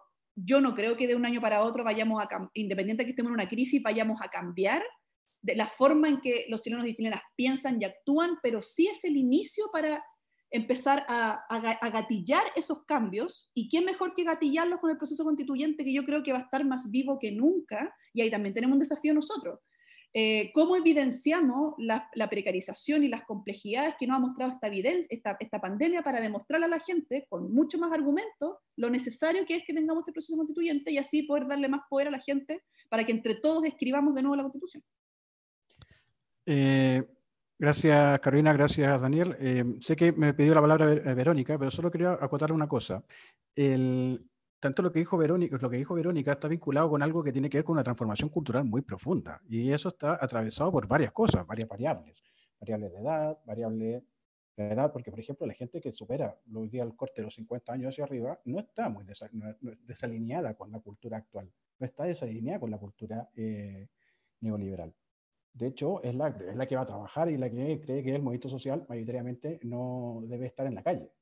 Eh, está cruzada también por nivel socioeconómico y está cruzado también por el nivel de vinculación que hay con la política o no. Entonces, claro, hay sectores y hay grupos que están más en otra posición, con una idea de otro, una, vinculación más horizontal, mucho más democrática, relaciones de, de, colaboración y cooperación, que creo que todos estamos, los que participamos en las asambleas, estamos en eso, pero hay una gran parte de la sociedad que ni siquiera entiende qué es eso. Y ahí es donde justamente eh, actúa como un actor y un factor relevante el proceso eh, que se genera después del estallido del 18 de octubre. Justamente vincular todo, esa, todo ese cambio de paradigma con esos sectores que todavía no lo han podido vislumbrar. Y además nosotros tenemos un grupo privilegiado, o sea, vivimos unas comunas con mayor conectividad de Internet de, de la región metropolitana. Ah, somos, ¿Qué pasa en Puente Alto, por ejemplo? ¿Qué pasa en La Pintana? La gente probablemente hoy día no se puede estar juntando. Y lo de Patti, bueno, a Patti nos conocemos y entiendo más o menos por dónde iba su pregunta, pero ella, si quiere acotar algo más, que lo haga ella. Eh, Verónica. Eh, gracias, Eduardo. No voy a decir nada sobre el rango etario que comentaste porque estábamos en el límite. No voy a decir nada, nada, nada, no voy a decir que me sentí un poco cercana nada más que eso, pero bueno, eh, no me siento cercana tanto en eso, solo quiero comentar dos cosas y hacer una pregunta adicional, Daniel, que me vuelven a hacer y estoy segura que esta tú le has respondido muchas veces en tu video y en el matinal, pero antes quiero eh, entregar eh, otro pelo a la sopa, porque en el fondo, independiente de que estamos construyendo un proceso distinto, que queremos que sea participativo, que queremos tener otra constitución, que queremos toda nuestra sociedad, el cambio viene por cada uno de nosotros. Cuando digo eso es qué estamos dispuestos a aprender, qué queremos aprender eh, con este proceso, qué quiero dejar, qué quiero yo hacer distinto. Yo he escuchado a tanta gente que espera que como que si fuera magia van a cambiar el gobierno y va a cambiar todo. Y yo digo, no viene de ahí, o sea, la responsabilidad es sobre todo quienes tenemos eh, más posibilidades creo profundamente que tenemos más responsabilidades. Y entendiendo la responsabilidad con mi capacidad de actuar porque muchas veces es como, bueno, pero que el gobierno decida, que el trabajador, como que el empresario decida que, bueno, ¿qué voy a hacer yo distinto? Yo puedo hacer cosas distintas, yo puedo ir a tocar el timbre a mi vecino, preguntarle si lo está pasando mal, yo puedo ir donde mi vecino y proponerle que juntos también veamos qué hacemos en la comuna. No vamos a hacer cambios gigantes, pero sí yo creo que podemos hacer un cambio de mentalidad generando conversaciones reales que, y no dejarlas siempre a que otro pueda decidir por nosotros. Eh, espero no ser muy disruptiva con eso, capaz que diga Daniel también que soy espiritualista con este comentario, pero yo creo que la capacidad de actuar está hecha por las capacidades individuales de tomar conciencia de la posibilidad de actuar de una manera distinta eh, y no esperando que otros decían por mí, sobre todos si somos más maduros eh, y estamos con más edad en la vida. O sea, los que tengamos más capacidad de conciencia, que tiremos, eh, que soltemos la primera piedra antes de empezar a tirarla a los otros. Esa es mi postura personal. Eh, y junto con eso, Daniel, la pregunta que hacían algo, yo sé que lo he dicho muchas veces, pero a propósito de lo que decía Carolina recién también, ¿no? la diferencia clara entre la Convención Constituyente y la Asamblea Constitucional. Y si pueden participar actores sociales en la Convención Constituyente o van a ser solo listas de los partidos, eh, de los políticos. Esto lo pregunta efectivamente de una asamblea porque es como, bueno, ¿cómo nosotros o la gente que está en terreno quiere ser parte, quiere ser parte del proceso? ¿Cómo ven esa participación? Eh, ¿Cómo creen en que puede existir esa participación? Pati, no sé si queréis complementar algo, yo tiré la pregunta. Sí, hay, hay un par de otras preguntas también desde las asambleas. Em, Quisiera, antes de, hacer la pregunta, eh, poder recordar que eh, ya vivimos eh, la, estructura de, en la medida de lo posible, ¿no? y sabemos cuáles son los resultados de poder enfrentar esta lógica de la medida de lo posible. Entonces, me parece que, que, tenemos que atender también a nuestra historia y poder tener claridad de cómo es que vamos a construir realmente un proceso de asamblea constituyente y que entonces no es menor. ¿no?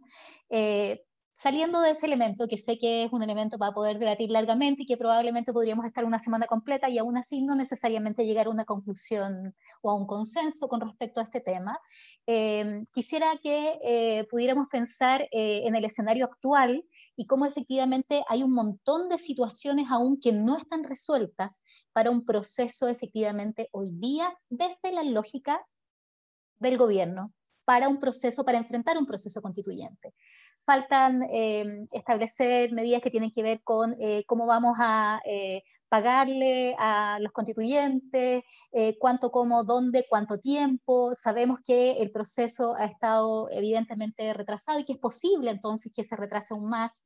¿no? Ayer o antes de ayer leíamos un artículo del The Guardian donde se señalaba que es posible que el distanciamiento social y las medidas de cuarentena deban prorrogarse hasta el 2022. En ese escenario, entonces, efectivamente, ¿cómo vamos a, garantizar eh, espacios de participación real eh, para poder avanzar hacia efectivamente construir una nueva constitución? Pero entonces, ¿cómo lo hacemos en este contexto donde no tenemos las garantías mínimas de salud pública hoy día para poder enfrentar este proceso constituyente que está avanzando o que debiera avanzar y nosotros esperamos efectivamente que así sea? Y en ese sentido, entonces, hoy día se establece esta medida que todos y todas quienes son funcionarios y funcionarias públicas debieran retomar su trabajo de manera inminente.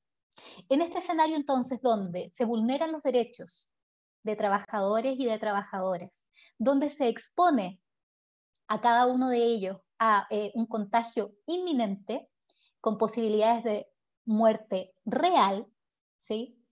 ¿Cómo avanzamos de manera paralela a establecer mecanismos de participación real? Gracias. ¿Contesto yo? Sí, Daniel, empecemos contigo. A ver, dos cosas. Uno, lo que yo alego, Vero, es que tú retas a los que fueron a la misa por los que no fueron. O sea, si nosotros estamos haciendo cosas. ¿Cachai? El cura cuando retan a, a, los, que, a los feligreses. Yo, no, sí, sí, eh, entiendo que lo que estoy diciendo, que el, cambio parte por uno mismo. Yo estoy de acuerdo con eso. Pero en, esta, pero en este contexto, digamos, sabemos varias personas que estamos como tratando, apuntando para allá. Eh, y claramente parte por uno. Pero los que estamos acá, que no han jugado. Entonces, pero en ese sentido yo comparto contigo que parte por uno mismo, sí es cierto. Pero, pero sí con mucho control. Yo, yo, yo como quizás soy el más viejo de todos los de acá y, y, y sorry, pero pero eh, cuando tú tienes una educación que te, que te, como decía la Carola también, que te ha llevado al individualismo, y cuando tú tienes la oportunidad, que tú también has visto en la administración pública, yo también lo he visto, gente no, no es buena en sí, hay que tener controles, creo yo. Y, y, uno de los problemas que tiene este país es que no tiene controles, no tiene fiscalización, no tiene fiscalización ningún, eh, eh, en ninguna parte, incluso en la administración pública, o sea, el tipo que está pernado ahí, que no hace nada. Yo también trabajé en la administración pública y una secretaria, me acuerdo, que no hacía nada, pero no hacía nada, nada, nada no le voy a decir nada, porque salía... Yo lo entiendo y tenéis razón, el cambio parte por uno, pero también tenéis que tener mucha fiscalización, creo yo, es una de las cuestiones que por lo menos nos han enseñado, eh, y, por ejemplo, Europa cuando pasó con Italia el Manu Pulita, por ejemplo, ¿se acuerdan? No? Que la catombe que hubo, que tuvo que caer todo en Italia por, por Manu Pulita cuando las manos limpias, ¿no? Cuando, ya, pero la escoba de, de, de, de lo, del robo. Bueno, pero eso no gustó una parte. Lo, lo que preguntaban respecto de, la Asamblea Constituyente eh, y, la diferencia de la convención constitucional, yo lo he dicho 500 mil veces, para mí es lo mismo. Es exactamente lo mismo una convención constitucional y una asamblea constituyente. El cambio de nombre fue para darle el gusto a la Jacqueline Van porque ella no aguantaba que se llamara igual que ha habido en otros países como Bolivia o, Venezuela, no sé qué. Es exactamente lo mismo. La única definición que yo conozco, insisto, la dio el PNUD, y es un grupo de personas, mujeres y hombres, que son con votación universal, para que se haga una constitución y una vez hecha la constitución se disuelve esa asamblea constituyente. No hay otra definición. Hay, alguna gente que interpreta que tiene que haber un, un, un, eh, no sé, un poder constituyente que emana de la propia... Son elucubraciones, o sea, es opinable, estamos de acuerdo, pero no hay una diferencia, en mi opinión, entre convención constitucional y asamblea constituyente. No hay, esa es mi opinión. Y hoy día, y ahí es donde yo quiero decir una cuestión, y, cuando, y voy a retomar antes de lo otro lo que decía un poco la, la Patricia Canelo, eh, no, yo soy uno de los más críticos de la medida de lo posible. O sea, yo digo, incluso cuando hablan de la justicia en la medida, me, da, me duele la guata. O sea, tú no puedes nunca a nadie decirle justicia en la medida de lo posible, que lo que fue lo que dijo Elwin, ¿cierto? Eso para mí es una aberración. Nosotros lo compramos, todos lo compramos. Ah, bueno, sí, que veníamos saliendo de una dictadura, etcétera, etcétera. Pero no hay nada más aberrante que una justicia en la medida de lo posible. De ahí para todo lo demás. Entonces, yo no soy un conformista pero sí sé y he visto que a partir del 18 de octubre, lo único que hay hoy es eh, el 25 de octubre una votación para, asamblea, para, cambiar la constitución. No hay nada más. Y no va a haber más nada con este gobierno. O sea, no va a haber nada. Va a haber puras migajas como las leyes que saca ahora, como las leyes que sacó hace poco, etc. No hay ningún cambio estructural en materia, por ejemplo, económica. No hay ni uno. Y no lo va a hacer. Porque el tipo se hizo rico con este sistema y cree en este sistema, el chorreo y toda esa cosa. Entonces, pensar que en la medida de lo posible es, no, o sea, nadie más lejos de Daniel Stingo con la medida de lo posible, pero sí hoy lo que tenemos es el 25 de octubre. La posibilidad de decir, queremos nueva constitución, enterrar la constitución de Pinochet, y por otro lado, queremos asamblea constituyente, insisto que hay mucha confusión, y la Carola tiene razón, hay mucha confusión respecto de eso, hay que hacer una buena pega en eso, y después votar a los constituyentes, y después aprobar la, la, constitución finalmente. Eso es lo que hoy tenemos, no tenemos nada más. Muertos, gente que perdió los ojos, y, y, y, nada más, porque ninguna ley de Piñera te va a permitir eso, ninguna. Entonces, y si, y si algo le molesta, lo vaya al Tribunal Constitucional, como lo haya hecho y como lo amenazó ayer o hoy día, no sé, un subsecretario no me gusta esto, lo llevo, me, me, me, lo llevo al, Tribunal Constitucional. No me gustó tal, tal, tal norma que están proponiendo los parlamentarios. Yo en mi charla siempre digo, o sea, olvídense que va a haber cambios profundos en este gobierno. Eso es imposible. Porque el tipo no cree, ni él, ni ninguno de sus ministros, ni, ni sus primos, ni los parientes, ni el gordo del GAN, ni ninguno. Eso es lo mismo. Y lo otro que decía, eh, explicar un poco ¿Cómo una forma de, participar de, para votar los constituyentes, ya estamos hablando después del 25 de octubre, es acordarse que se aprobó una reforma a la constitución, que es esta ley, la 21.200. La 21.200 incorporó a la constitución del 80 15 artículos más. Y lo que incorporó fueron cambios de lo que va a venir. Pero a esta modificación, la 21.200, se incorporó otra modificación, porque así somos los chilenos, una modificación a la modificación. Y esa modificación es la que se aprobó ya por lo menos en dos sentidos, lo que decía la Carola Garrido, que ella participó en la paridad total. Eso fue una de las dos modificaciones a esta modificación, que son el 50% de mujeres y 50% de hombres. Y la segunda modificación que se hizo a esta modificación fue la implementación de listas independientes. O sea, los independientes pueden tener sus propias listas y por lo tanto yo veía una de las preguntas en el, en el chat del grupo, los independientes pueden ir y organizarse en propias listas, sin tener que ir a la lista de los partidos políticos. Porque sabemos que el sistema, ¿cierto?, es el mismo sistema de elección de los, de los diputados, o un espejo, por, el, por algo son 155, hay 155 diputados y van a haber 155 constituyentes y de asamblea constituyente. Y en ese espejo son los mismos lugares donde se votan. Si por ejemplo, en, no sé, en Providencia, no sé qué son 10, bueno, van a haber 10 también constituyentes, ¿no? O sea, los territorios, todo es lo mismo, es, un espejo entre la, la, Cámara de Diputados y la Asamblea Constituyente en la forma de elección. Entonces, claro, se dijo, bueno, van a salir los de los partidos políticos. No, ¿cómo van a salir ahora? Vamos a, vamos a tener que crear que haya listas de independientes. Y eso ya está aprobado tanto en la Cámara como en el Senado. También se aprobó en la Cámara y en el Senado, con force, y una de las que lo logró fue la Carla Garrido, la, el 50% de, paridad total. Y todavía lo que está pendiente es la participación de los pueblos originarios que se aprobó en la Cámara de Diputados y los señores senadores se han hecho los peones porque todavía no lo ven, todavía no lo miran, todavía no lo, lo Entonces, si hay una mayor participación y hay una posible participación de los, de, los independientes en esta Asamblea Constituyente, sí, hay una fórmula. Ahora, voy a decir algo que he sabido yo, a mí, a mí, Daniel Stingo, me llamaron del Frente Amplio, del PS, del PPD, de los radicales y de la DC, para ofrecerme en sus listas ir como independiente. Como independiente. No me exigía nada. Ni uno me exigía nada. Me decía, tú vas en nuestra lista como independiente. No te exigimos nada, no tenés que militar, no tenés que ni siquiera pensar como nosotros. Porque los partidos políticos también entendieron que tienen que abrirse a independientes si quieren que la gente los apoye, por ejemplo, en la elección de los alcaldes, en la elección de los concejales, la elección de los gobernadores, y saben también que ellos han metido tanto la pata que tienen que meter a independientes y todas estas independiente de qué? Independiente del mundo social, independiente del mundo de la cultura, el mundo de la medicina, etcétera, en sus propias listas. Entonces, yo no creo que esto va a ser un barrio de los partidos políticos. Muy por el contrario. Creo que ya se empezaron a abrir, han ofrecido, yo no milito, yo tengo cierto corazoncito con algunos sectores, pero, pero sí me han ofrecido de todos los partidos, a mí, que no soy nadie, que vaya con ellos como independiente, porque entendieron que también tienen que llevar independiente. Muchas gracias, Daniel. Eh, sí, bueno, yo solo quisiera acotar una cosa a lo que has mencionado. Los partidos políticos hoy día, eh, como se evidenció eh, hace un buen rato, carecen mm, de, una legitimidad, eh, los partidos actuales, los partidos que conocemos hoy en día. Y eso obviamente es un elemento que pesa hoy va a pesar eh, cuando se produzca una elección de constituyente, incluso cualquier tipo de elección que tengamos a futuro. Eh, eso también tiene que ver con la capacidad de movilización que tenga, por otro lado, el movimiento social y cómo construye ese, ese cambio, al fin y al cabo, que significa, obviamente, adquirir poder político. Pero bueno, eh, Carolina.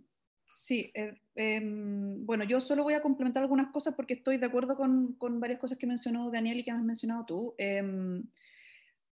Dos cosas principalmente, pero sobre todo de lo último que mencionó, que mencionó la Pati, y ahí quería contar también una, una experiencia. Eh, bueno, como tú mencionabas, efectivamente los partidos políticos hoy día tienen un, un, problema de credibilidad, de confianza y legitimidad bien, bien relevante, bien, bien potente.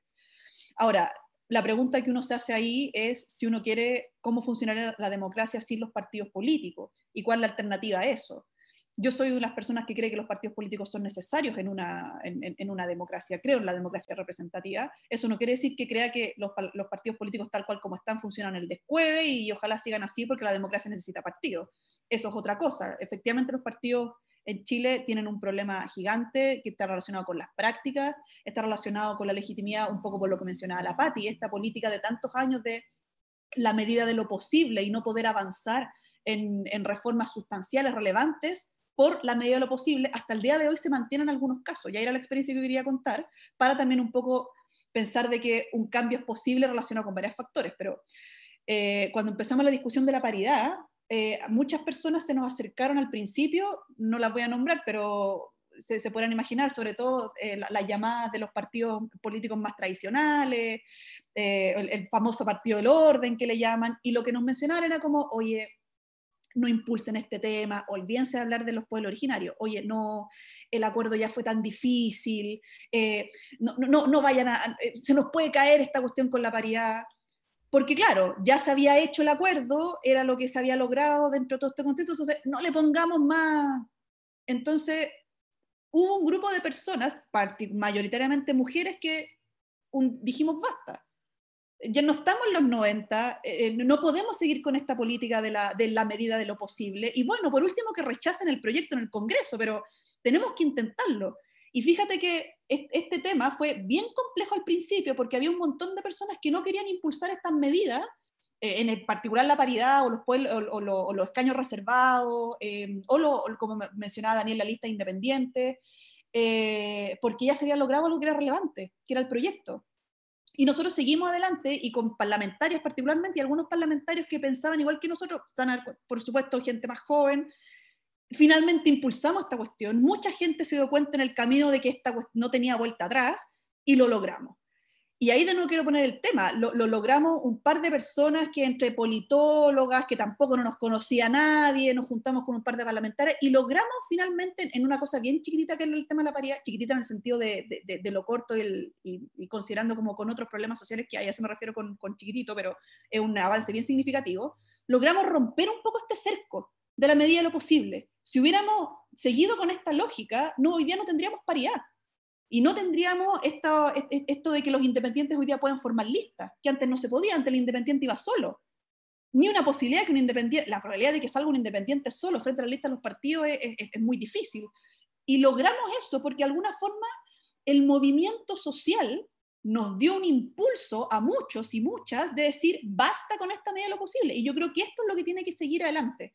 No quiero decir que esta va a ser la norma, ni quiero pecar de optimista, ni nada por el estilo, pero yo creo que ahí uno tiene que, uno como ciudadano y ciudadana tiene también una responsabilidad. Los partidos políticos no se van a, de hecho, muchos independientes que se están organizando para participar en el proceso constituyente, fíjense que están formando partidos políticos. Hoy día hay más de, si no me equivoco, siete o nueve partidos políticos en formación, sin contar a Convergencia ni, ni, ni algunos que ya lograron serlo. El Partido Feminista, hay muchos partidos eh, em, e, esa es una forma de organizarse. Otra, si es que no se forma un partido político, está el desafío, como decía Daniel, de formar listas de independientes con un, con un proyecto detrás, ¿verdad? Creo, que, creo que la ley lo que pide es que haya un programa y una especie de, de lema, una especie de, de, de, proyecto en común donde se le pueda ofrecer a la ciudadanía em, para que se conozca la idea de esta lista independiente. Bueno, ahí hay otro desafío, cómo la gente se organiza para formar estas listas de independientes y finalmente participar. Eh, entonces yo creo que ahí tiene que ir cambiando la lógica no solo de forzar a los parlamentarios y parlamentarias que están hoy día actualmente, sino que también nosotros, bueno, ¿por quién decidimos votar? Y aquí me suma lo que también mencionaba Daniel. Ya han salido muchos partidos políticos diciendo de que, me acuerdo de Redé particularmente uno, que dijo que creo que si no sé si la mitad o la mitad de sus candidatos o candidatas van a ser independientes.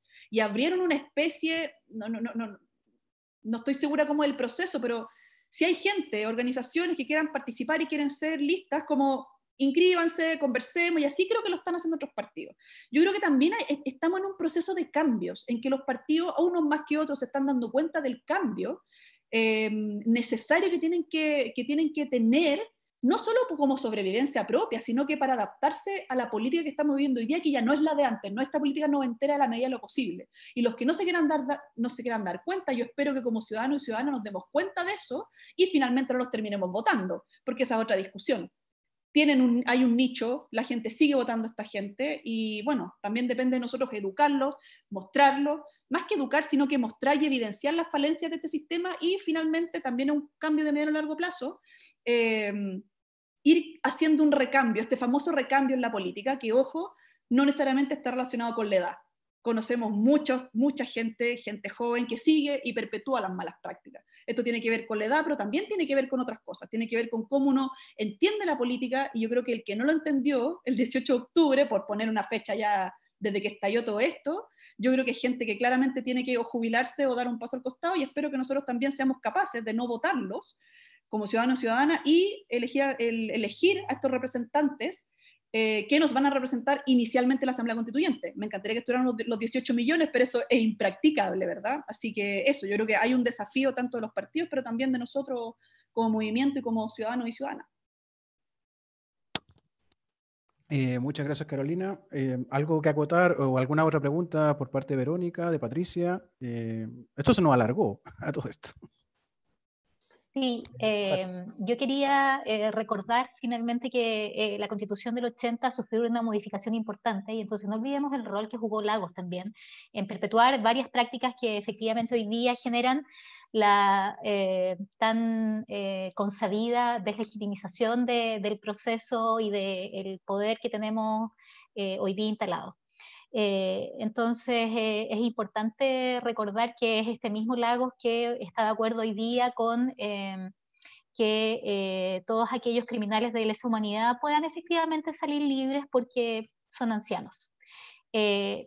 Eso por una parte, ¿no? Dejo el punto que, que me parece que, que, es relevante poder estar permanentemente recordando esto, ¿no? Indudablemente sabemos que hay un daño que tiene que ver con la dictadura cívico-militar, con Guzmán, pero no es solamente él, ¿no? Eh, y entonces esto de la medida de lo posible también permitió que en el gobierno de Lago se generaran nuevamente estos cambios, que son efectivamente los que han agudizado este mismo sistema. Eh, por otra parte, quería poner el tema de eh, los pueblos preexistentes y la lógica entonces de eh, una constitución plurinacional. ¿Cómo, ¿Cómo, ustedes visualizan entonces la posibilidad de que efectivamente podamos avanzar, más allá de tener o no escaños reservados? Porque me parece que efectivamente en las comunidades de estos pueblos preexistentes no necesariamente están convencidos, convencidas, convencidas que necesitan o que quieren estos escaños reservados. Y lo que buscan entonces es la declaración efectivamente de un Estado plurinacional. Eso. Eh, voy a pasar por primero por Daniel, ¿me permite pasar a Carolina y después a ti? Vale.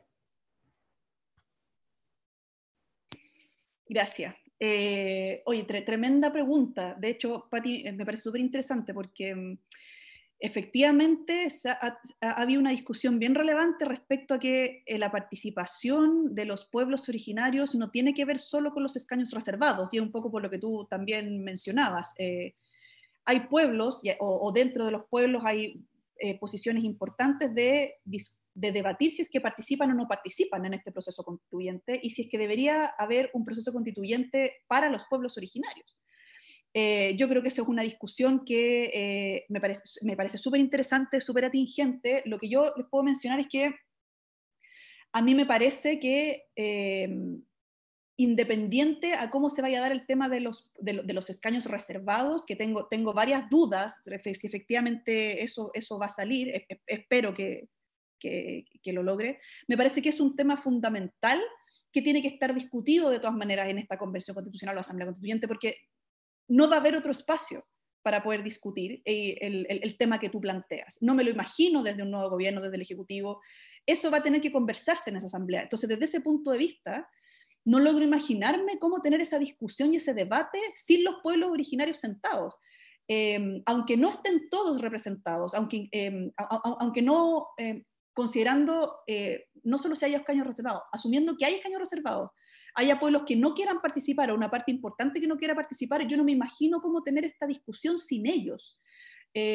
no sé si debería haber discusión sin ellos. Me, me parece que es un tema también súper abierto, súper relevante, súper complejo de abordar. Eh, pero no me imagino otra instancia de cómo hacerlo. Y por eso yo creo que de todas maneras hay que impulsar de que existan estos escaños reservados, de la manera también en que los pueblos originarios, los que, los que se sientan con la necesidad y, y, el deber de participar, lo hagan de la forma que ellos también lo estimen, porque eso es una discusión que también se ha tenido, que yo logré participar al principio, pero ¿Cómo van a estar representados los pueblos originarios? Eh, ¿Dónde se van a elegir? Si por macrozonas, por distritos. Y ahí también se ha cometido un error súper relevante, porque uno trata de imponerle a los pueblos originarios una forma de elección que no tiene nada que ver con su tradición o la forma en que ellos mismos se representan. Entonces, yo tampoco me, considero una experta en, este tema, pero claramente no, no, no, concebiría que existiera esta discusión sin que los pueblos originarios estuvieran sentados. Y lo que tenemos hoy día que es lo que mencionaba también hace un rato Daniel, lo que tenemos hoy día es esta convención constitucional, que ya todos sabemos cómo salió, nos puede gustar o no, las atribuciones que va a tener, los quórum, etcétera, pero es lo que tenemos y es la instancia donde vamos, a donde vamos a discutir estos temas. Entonces, ¿cómo vamos a discutir? Independiente de lo que yo piense, que por supuesto yo, yo, yo, eh, yo creo lo que tú acabas de mencionar, de todas maneras me parece que no es, no es posible discutirlo sin que estén sentados los pueblos originarios. Me parece que es una discusión súper interesante que está completamente abierta todavía, pero desde ese punto de vista yo creo que hay que seguir impulsando que existan, eh, que estén los escaños reservados, que ojalá todos los pueblos, por, lo que yo tengo entendido, eh, estarían participando todos los pueblos, no quiero decir con unanimidad, por cierto, hay, hay, una complejidad bien relevante adentro, pero no veo otra, otra opción de que podamos discutir estos temas, que no sea esta convención constitucional, que espero que sea la que, la que, la que gane y no la mixta, eh, no podemos tener estos temas sin tener a los pueblos originarios sentados. Me parecería que no, no, tendría ningún sentido. Así que no sé si respondo muy bien tu pregunta, me, me, parece que es un desafío bien relevante, pero yo creo que por ahí tenemos que encaminar la, la discusión. Sí, yo, yo concuerdo con eso. Eh, a, a, la discusión no se puede tener antes porque la discusión se va a tener ahí. Yo creo que una de la, la, las opciones son Estado plurinacional o reconocimiento efectivo a los pueblos originarios, digamos. Eh, eso, en eso lo he visto yo, lo que he avanzado, a, a qué se va a, a, llegar al momento determinado, digamos. Me gustaría mucho que se avanzara más, pero, pero eh, tenemos ejemplos de estados plurinacionales, eh, multiculturalidad, me le llaman, no sé qué, y reconocimiento de pueblos originarios, que son como la, no sé por qué lo han hecho, yo no soy experto ni nada, pero sé que es lo que he visto yo que se discute. Y, supongo que, claro, ojalá que participen, ojalá que... Ahora, otra forma, y me van a acusar en la medida de lo posible, no, no es eso, pero yo no me imagino, no he visto, no he pensado otra forma en que ellos se sientan representados y que pidan algunas cosas que ellos sientan que eh, todos tengamos que escucharlo y decir en las charlas que doy digo, oye, perdón, ellos estaban antes que nosotros acá, o sea, lo primero que uno dice. No soy experto en el tema. Respecto del lago, yo creo que el lago no representa, o sea, porque hay una cuestión, Patricia, sí, la constitución también la cambió el lago, pero nadie cree, o no, nadie cree, no. Por lo menos los que yo he conversado de gente del Parlamento, jóvenes, incluso más viejos, que Lago esté, sea parte de este movimiento. O sea, yo creo que Lagos no es parte del movimiento 18 de octubre en adelante, no lo es. Y no representa a nadie. Si el despertar es un despertar de conciencia a partir del 18. Eh, muchos de nosotros, yo, yo, yo, te voy a, yo, te voy a, decir algo, yo tenía un, un, socio que se dedicaba al derecho de aguas. Y para mí era normal que el guón vendiera agua, comprara agua, arrendar agua, y, yo soy abogado y el tipo se dedica, y de repente cuando te empieza a caer toda la chaucha, bueno, el que tiene conciencia lo, lo, hace y el que no seguirá. Yo en ese sentido creo que el lago porque hay muchos de ellos, y perdona que me vaya para atrás, pero muchos de estos señores que yo llamo los cartamales, ¿no? El otro día veía en Televisión a, a Gutenberg Martínez, todos ellos creen que todavía hay que agradecerles lo que hicieron. Que ellos no, que nosotros discutíamos con la gente de Pinochet, bueno, imagínate lo que hicimos, yo tenía que, con el general Valerino, tenía que reunirme, lograr. Sí, está muy bien, te lo agradezco, pero hoy día eso no es lo que uno quiere. O sea, ya está bien, pero o te adaptas a estos tiempos, no te vas a seguir agradeciendo que te hayas reunido con el general Valerino, que es lo que han dicho algunos. ¿Me entendí? Entonces, Lagos, para mí por lo menos, no es parte de este movimiento como un ente eh, o como una persona que uno vaya a seguir, como que tenga voz. Es como Insulsa, que tenía pretensiones eh, electorales de ser presidente. Y hoy día, ¿quién considera a Insulsa que se quedó en el pasado y que ni siquiera fue capaz de ir a votar para, para, para, para echar al, intendente, ¿no? Eh, como alguien un referente en este movimiento? Para nada. Entonces, sí, Jaime Guzmán y también Lago, yo lo sumo, igual que tú, Patricia, yo no lo resto, yo lo sumo como tú. Pero hoy día yo siento que él no es referente. Ni él, ni Insulsa, ni, ni, ni y, y, y hacer una cosa media pesada. Sobre todo en el PS. Porque el PS tiene un problema de fondo hoy. Que el PS está administrando plata, a eso se dedican. Se dedican a administrar sus millones. El PS hoy, porque se han ido mucha gente del PS formando estas estructuras nuevas, digamos. Entonces, cuidado con eso. Yo siento por lo menos que Lago no es un representante de este movimiento, para nada, o sea, pero ni un joven se siente representado por él. Y lo de la multiculturalidad de los pueblos originarios me queda un poco grande, yo prefiero decirlo así, entienden más ustedes de eso. Sí siento que tiene que hacerse la discusión en la Asamblea Constituyente. ¿Qué queremos, digamos? ¿Un Estado plurinacional, un reconocimiento?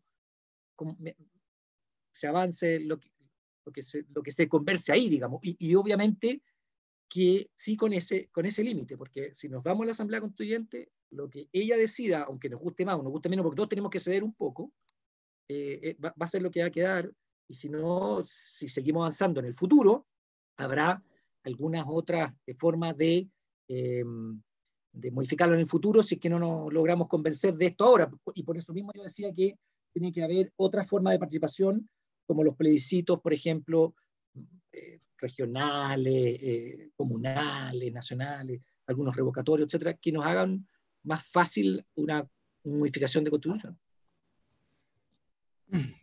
Vale, gracias Daniel. Eh, a ver, estamos con los tiempos bastante justos, dándome cuenta. Esto, bueno, está bien, se ha alargado por algo, o sea, ha, sido, ha estado más activo, ha estado entretenido. Así que les voy a proponer lo siguiente. Eh, no sé si Verónica, que tiene alguna consulta, alguna otra pregunta que hacer, eh, que la, para que la hiciera. Después de eso vamos a retomar el, un pequeño break musical y luego vamos a hacer un cierre eh, con los invitados y con mis compañeras voceras de Asamblea, de Providencia y de Ñuñoa, que no las presenté, lo lamento.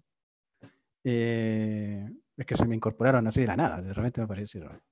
Eh, y, y, y, así vamos cerrando un poco, porque claro, ya vamos casi en las dos horas. Esto ha sido maratónico. Eh, pero antes de eso, quiero recordar algo. Eh, estamos promocionando, o sea, más que promocionando, estamos haciendo un recordatorio, una ayuda eh, respecto a lo que es el Lucaso por los hombres y mujeres que están presos por la revuelta. con un aporte de una luca vamos sumando fondos que irán en directa apoyo y ayuda a, de alimentación, mayoritariamente, de ropa y otros enseres, eh, para mmm, toda, eh, chicos y chicas y gente que ha sido detenida y que de manera totalmente ilegal, en gran parte de los casos, y que hoy día se encuentra encarcelada por compresión preventiva. Eh, esto lo organiza la coordinadora 18 de octubre y el recordatorio está quedando en el link de YouTube, solamente para recordar que la gente que quiera aportar lo haga. Pues bien, eh, vamos a ver, no sé si está Rulo, no lo veo. Mm, no. No parece que no está. No está. Bueno, si Te aparece... dejo una pregunta para otra vez, pero no la vamos a alcanzar a contestar ahora, solo porque quede dando vueltas, así como. Eh, ¿Podemos seguir avanzando en octubre luego de ganar el plebiscito? Yo lo doy por hecho, teniendo que aguantar este gobierno. ¿No es mejor ya pensar en una estrategia, negociar la salida cuanto antes para poder avanzar de verdad sin ella? eh, yo no veo el país que sea capaz de seguir adelante con plebiscito ganado y con el mismo gobierno que tenemos. Y yo creo que es una conversación que deberíamos tener eh, ya, o sea, no ahora, después se acabó el tiempo, pero creo que es una conversación que hay que tener porque ya, o sea, no, ¿por qué no vamos a más tiempo? El rulo volvió en todo. Eh, Verónica, yo creo que tu pregunta nos va a servir para cerrar. Así que vamos a ir a Rulo y a la vuelta les dejamos ahí el... Bueno, salvo que Pati quiera agregar algo después también, que obviamente van a tener su momento, cada una. Rulo, adelante, gracias.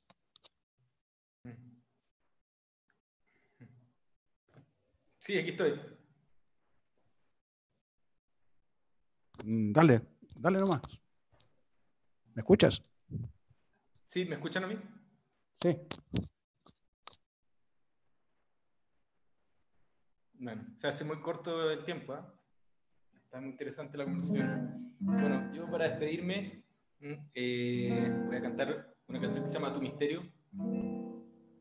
Y bueno, dice así.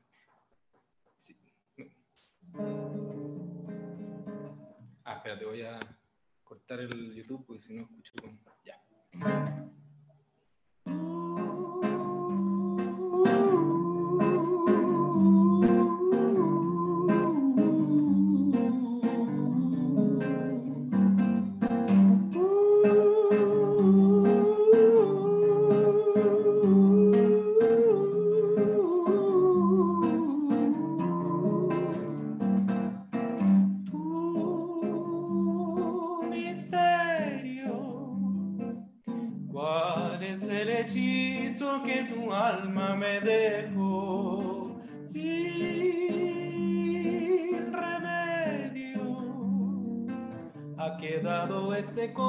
Cansado de tanto pensar y cuando mire a la ventana esperándote una mañana no sé si tus pasos perdidos entrarán en mi jardín y cuando suenen las campanas, el sonido de una voz lejana cantará la dicha de haberte tenido tan feliz.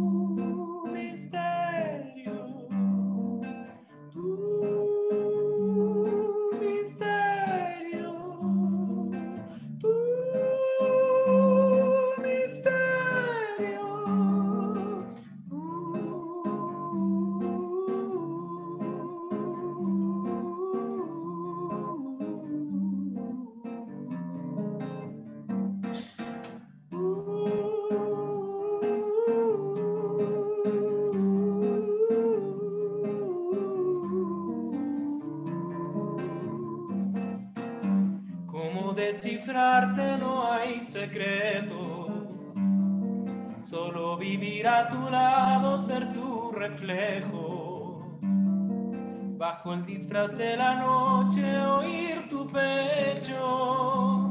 Tus latidos siguen hablándome entre sueños, revelándome la fuente de tus deseos. Cuando mire a la ventana, esperándote una mañana, no sé si tus pasos perdidos entrarán en mi jardín. Cuando suenen las campanas, el sonido de una voz lejana cantará la dicha de haberte tenido tan feliz.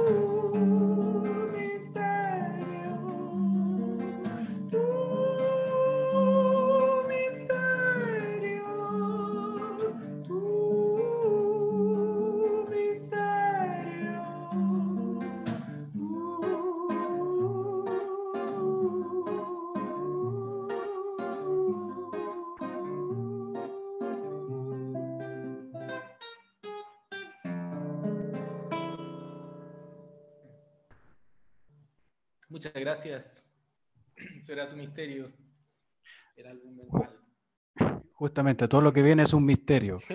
sí, absolutamente. El, Rulo, eh, no te vayas. eh, No, para nada. te, te vamos a dejar en stand-by y de ahí nos vamos a despedir todos. Buenísimo. Em, bueno, había quedado la, plan- planteada la pregunta de Verónica. No sé si Patricia quiere agregar algo. ¿Sí? Y después vamos con nuestro invitada, es invitada y invitado a responder. Gracias, sí. Eh, solo quería aclarar que en ningún caso pienso que el lago sea líder de algo que tenga algún nivel de representatividad en este momento, ¿no? Eh, mi tema era recordar que jugó un rol eh, y que aún hoy día entrega opiniones que efectivamente solo eh, establecen otras marcas para señalar lo deslegitimado que han sido todas las acciones.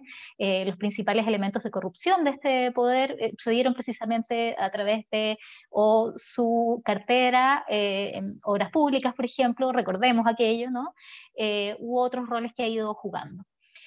No, la verdad, solamente agradecer, eh, recordar eh, nuestra campaña de Lucaso, que es muy importante poder eh, mantener claridad con respecto a cómo este gobierno ha establecido mecanismos de terrorismo de Estado, que tenemos que estar permanentemente denunciando y que no podemos estar olvidando cómo dentro de este contexto de poder empujar procesos constituyentes, indudablemente está el desafío también de generar acciones para eh, destituir. Eh, y entonces establecer ciertas lógicas de eh, un proceso destituyente para poder avanzar, que fue la primera intervención que hice, ¿no? Eh, y que se vincula un poco con lo que señalaba Verónica. Y, eso es también un desafío interesante que, que, podemos establecer y que me parece tiene mucho que ver con las lógicas de eh, las asambleas funcionando y el poder territorial que se ha ido eh, consolidando desde eh, el 18 de octubre en adelante. Muchas gracias. Gracias, Pati. Que lo dejo a la, que escoja. Daniela, Caro, o sea, Daniel, Carolina. Como quieran, parto. Sí. Sí. Eh, yo voy a responder la pregunta que hicieron de una manera bien práctica. Eh, y es que yo veo súper poco probable políticamente de que después del plebiscito algún, las fuerzas políticas se pongan de acuerdo para sacar al presidente del, poder, más allá de entrar a discutir si es que eso tiene o no sus méritos. Tuvimos un poco, se tuvo un poco esta discusión cuando se intentó hacer la acusación constitucional, en un contexto sumamente álgido, a raíz obviamente de la violación de los derechos humanos en el país, y incluso en ese contexto que yo encontraba que era bastante, bastante complejo, en el sentido de que eh, o sea, tenía sentido la discusión. Yo soy una de las personas que en particular, no, no, no, no mi opinión no es muy mayoritaria en el, en el, en el gremio, en, en, en, mi gremio de politólogos y politólogas, pero yo la verdad es que no le tengo miedo a tener este tipo de discusiones. Si es que sacamos o no sacamos un presidente, son las herramientas que tenemos en la Constitución para evaluar a, los, a nuestras autoridades, yo creo que hay que tener la esta discusión.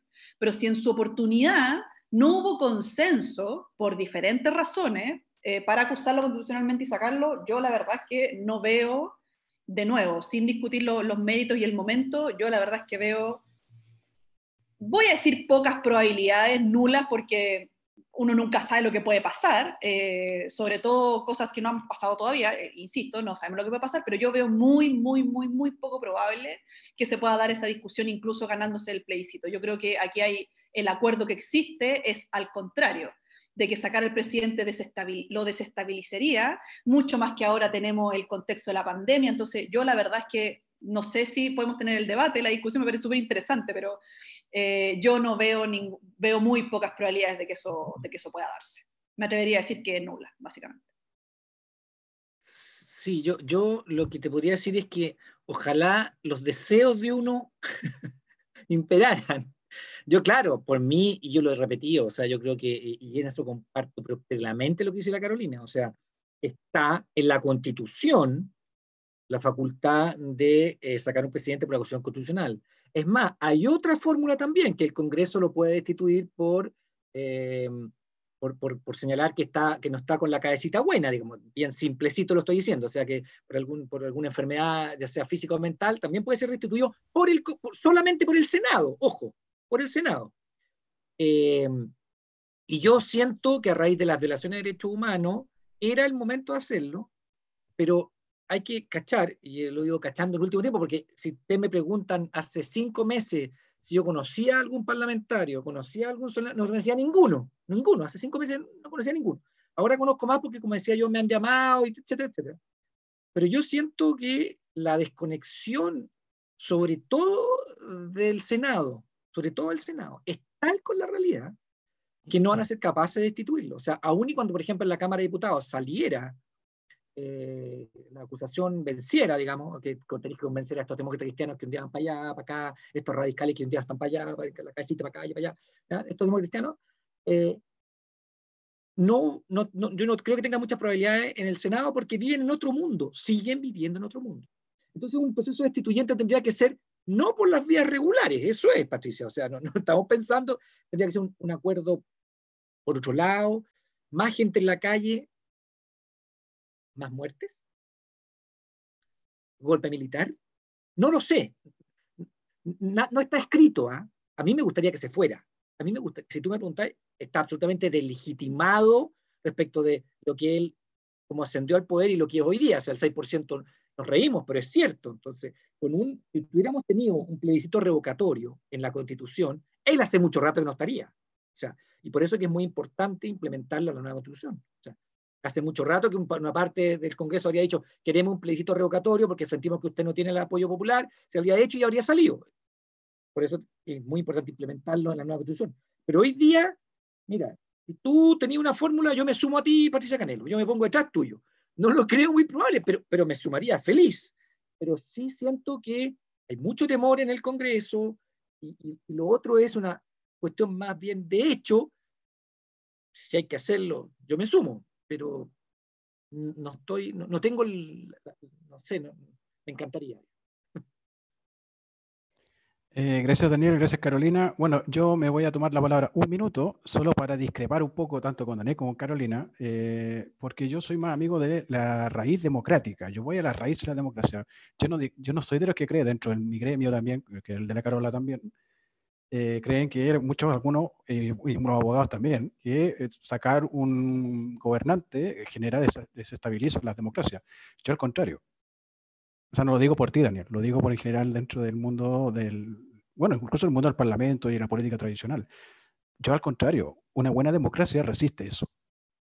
Si una democracia no es capaz de resistir eso, es porque no es democracia. Por lo tanto, yo sí soy de la idea de que Piñera no puede continuar en el gobierno y, soy de la idea de que, claro, el camino institucional está bloqueado. O sea, difícilmente este Parlamento, construido bajo eh, lo que llamo la alianza del pinochetismo con la oposición de la dictadura del año, los años 80, o sea, este matrimonio, porque la UDI y RN es pinochetismo, eh, han gobernado, o sea, prolongaron muchos elementos de la dictadura, nuestra forma de vida, nuestras instituciones, e, este estado autoritario que se caracteriza por lo que estamos viendo, eso no va a cambiar, la institución no va a cambiar. Pero yo introduzco un factor a la coctelera. ¿Qué sucede si en el plebiscito vota más del 80% de la población y la, gran parte de esa gente, más del 75, el 80%, dice nueva constitución, chao, chao constitución de dictadura, chao constitución de acuerdo? Eso cambia el escenario sí o sí, cambia la sensación también. La sensación de derrota histórica de la derecha es tal que ese gobierno no aguanta. El gobierno de Piñera no aguanta. O sea, yo, yo pensaba que el 26 de abril era la fecha de muerte del gobierno de Piñera, porque iba a ganar, evidentemente, el la Y, y si votaba mucha gente, iba a ser más pasivo, iba a ser aplanadora. Y eso cambia la sensación en política, mucho. O sea, la sensación de derrota cambia de bando porque hasta ahora este pequeño grupo, esta élite, esta minoría social y política, ha, jugado a ganador. Pero cuando sepan que son minoría, en la práctica, en los hechos, no van a tener cómo argumentar de que un gobierno de minoría continúe. Yo, introduzco ese elemento a la discusión que, que, que tiene con la realidad, no con la institución. Ojo, ¿qué instituciones por otra? Es un elemento que creo que hay que considerar. Yo Bueno. estoy de acuerdo. Y yo estoy de acuerdo y creo que es una conversación que hay que hacer antes porque no vamos a tener, ahí sí que vamos a tener cero gobernabilidad. O sea, si ya no estaba validado antes de la pandemia, después de la pandemia cayó más y no hay ninguna posibilidad que siga. Pero bueno, Bueno, ya tenemos un personaje que tiene problemas psiquiátricos, la verdad, el presidente del programa. basta ver una foto que se sacó hace poco. Si eso, si eso no merita nada, bueno, en fin. Eh, Oye, un proceso, un, un proceso destituyente va más allá de la figura del presidente, por favor, ¿no? No lo dejemos solamente ahí. Tenemos que pensar que efectivamente toda la estructura del poder oficialista hoy día está deslegitimada, por lo tanto se tienen que ir todos. No estoy pensando solo en el presidente. no, no, sí, lo entiendo, yo lo entiendo para ti, pero si es una piedra de tope, es la primera piedra de tope. Ah, esa, esa es la primera piedra que tiene que salir. Después, claro, tiene que ver con los partidos, los parla- el parlamento y cómo se configura. Pero bueno, eso tiene que ver con la construcción que hagamos de a partir del movimiento social, de las asambleas, los cabildos, organizaciones sociales diversas, que son parte día de algo también muy diverso. Ojo, hay que ir más. Y aquí yo voy por buscar aliados más que buscar eh, adversarios. Em, bueno, mm, solo me toca agradecer. Hemos pasado un rato. Llevamos dos horas y cuarto. Eh, quiero agradecer especialmente a nuestras invitadas, a nuestros invitados. Eh, Carolina Garrido, un- ha sido un placer eh, y un honor tenerte aquí, eh, sobre todo después de haber sido una de las artífices de este mecanismo de paridad que tenemos hoy en día. Gracias por la invitación, Eduardo. A todas, y a la Vero, a la Pati, a todas. Muchas gracias. Sí. Eh, Daniel, también un gusto tenerte por aquí. Solo te había visto en los matinales alguna vez, eh, pero también un gusto tenerte, eh, tener eh, también a alguien con este espíritu tan apasionado para, para la conversación. Bueno, eso fue, ese espíritu fue el que hizo que me echaran de todos los canales. Pero muchas gracias por la invitación y, y un gusto haber estado con usted. No, igualmente. Rulo, eh, sé que estás más lejos. Un abrazo, un, ah, encantado que participaras y nos colaboraras, colaboraras con la música. Y también un gran placer, un gran honor poder tenerte aquí. Eh, un fuerte abrazo hasta México. Y Un abrazo a todos, un placer escucharlos y escucharlas. Y mm, eso, un gran abrazo y ojalá que, que logremos eh, hacer una nueva constitución, que logremos echar al presidente y bueno, eso, eso nomás. Abrazos a todos. Verónica, eh, también un, un abrazo aquí a la distancia. No estás tan lejos, te tengo más cerca aquí en Providencia. Eh, y que muchas gracias por tu aporte, por tu colaboración, eh, por las preguntas realizadas y por también esa agudeza eh, al plantear los temas. Un fuerte abrazo desde Ñuñoa Norte, en cuarentena. Estamos al lado. Y Pati, bueno, Pati, un beso, un abrazo. Eh, gusto tenerte también por aquí. Con la Pati ya nos conocíamos un poco. eh, participamos dentro del mismo espacio de asamblea en Ñuñoa. Y bueno, sé, sé más o menos también eh, hacia dónde apuntas cuando eres tan, también tan aguda con tus preguntas y tus opiniones. Eh, puta, un, un gran abrazo también y muchas gracias por el apoyo y por el y por apañar tanto con. Muchas gracias a todas las asambleas de Ñuñoa que estaban permanentemente detrás eh, de nosotros enviándonos sus preguntas. Eh, este espacio finalmente de vocería solamente es el, el, ir entregando y haciendo circular las voces de las asambleas territoriales. Eh, no son solamente nuestras opiniones, sino efectivamente tratamos de representar en este espacio aquellas voces que han sido discutidas y levantadas en esos otros espacios. Gracias. Muy bien, gracias por el apunte, Patricia. Eso no lo había comentado, efectivamente. Es lo que opinión, son opiniones que van naciendo de las consultas y de las discusiones de las propias asambleas. Bueno, no me queda más que agradecerles, recordarles que este es un espacio que continúa activo. De hecho, tenemos otra actividad el día lunes que se llama Primera Infancia, Ambiente Educativo en la Vida del Hogar y en Cuarentena, Desafío y Tensiones. Los niños en casa, al fin y al cabo con un enfoque de derechos en, los derechos de los niños y niñas. Algo que parece que a eh, muchos padres hoy día le está complicando mucho la vida. Yo no soy padre, así que no, no, tengo esa experiencia, no sé cómo va, pero sé por algunas personas que conozco, amigos y amigas, que no, no están yendo muy bien. Bueno, eh, me despido. Recordemos una cosa importante. Eh, estamos haciendo algo hoy en día, hasta el día de hoy, que es totalmente contracultural.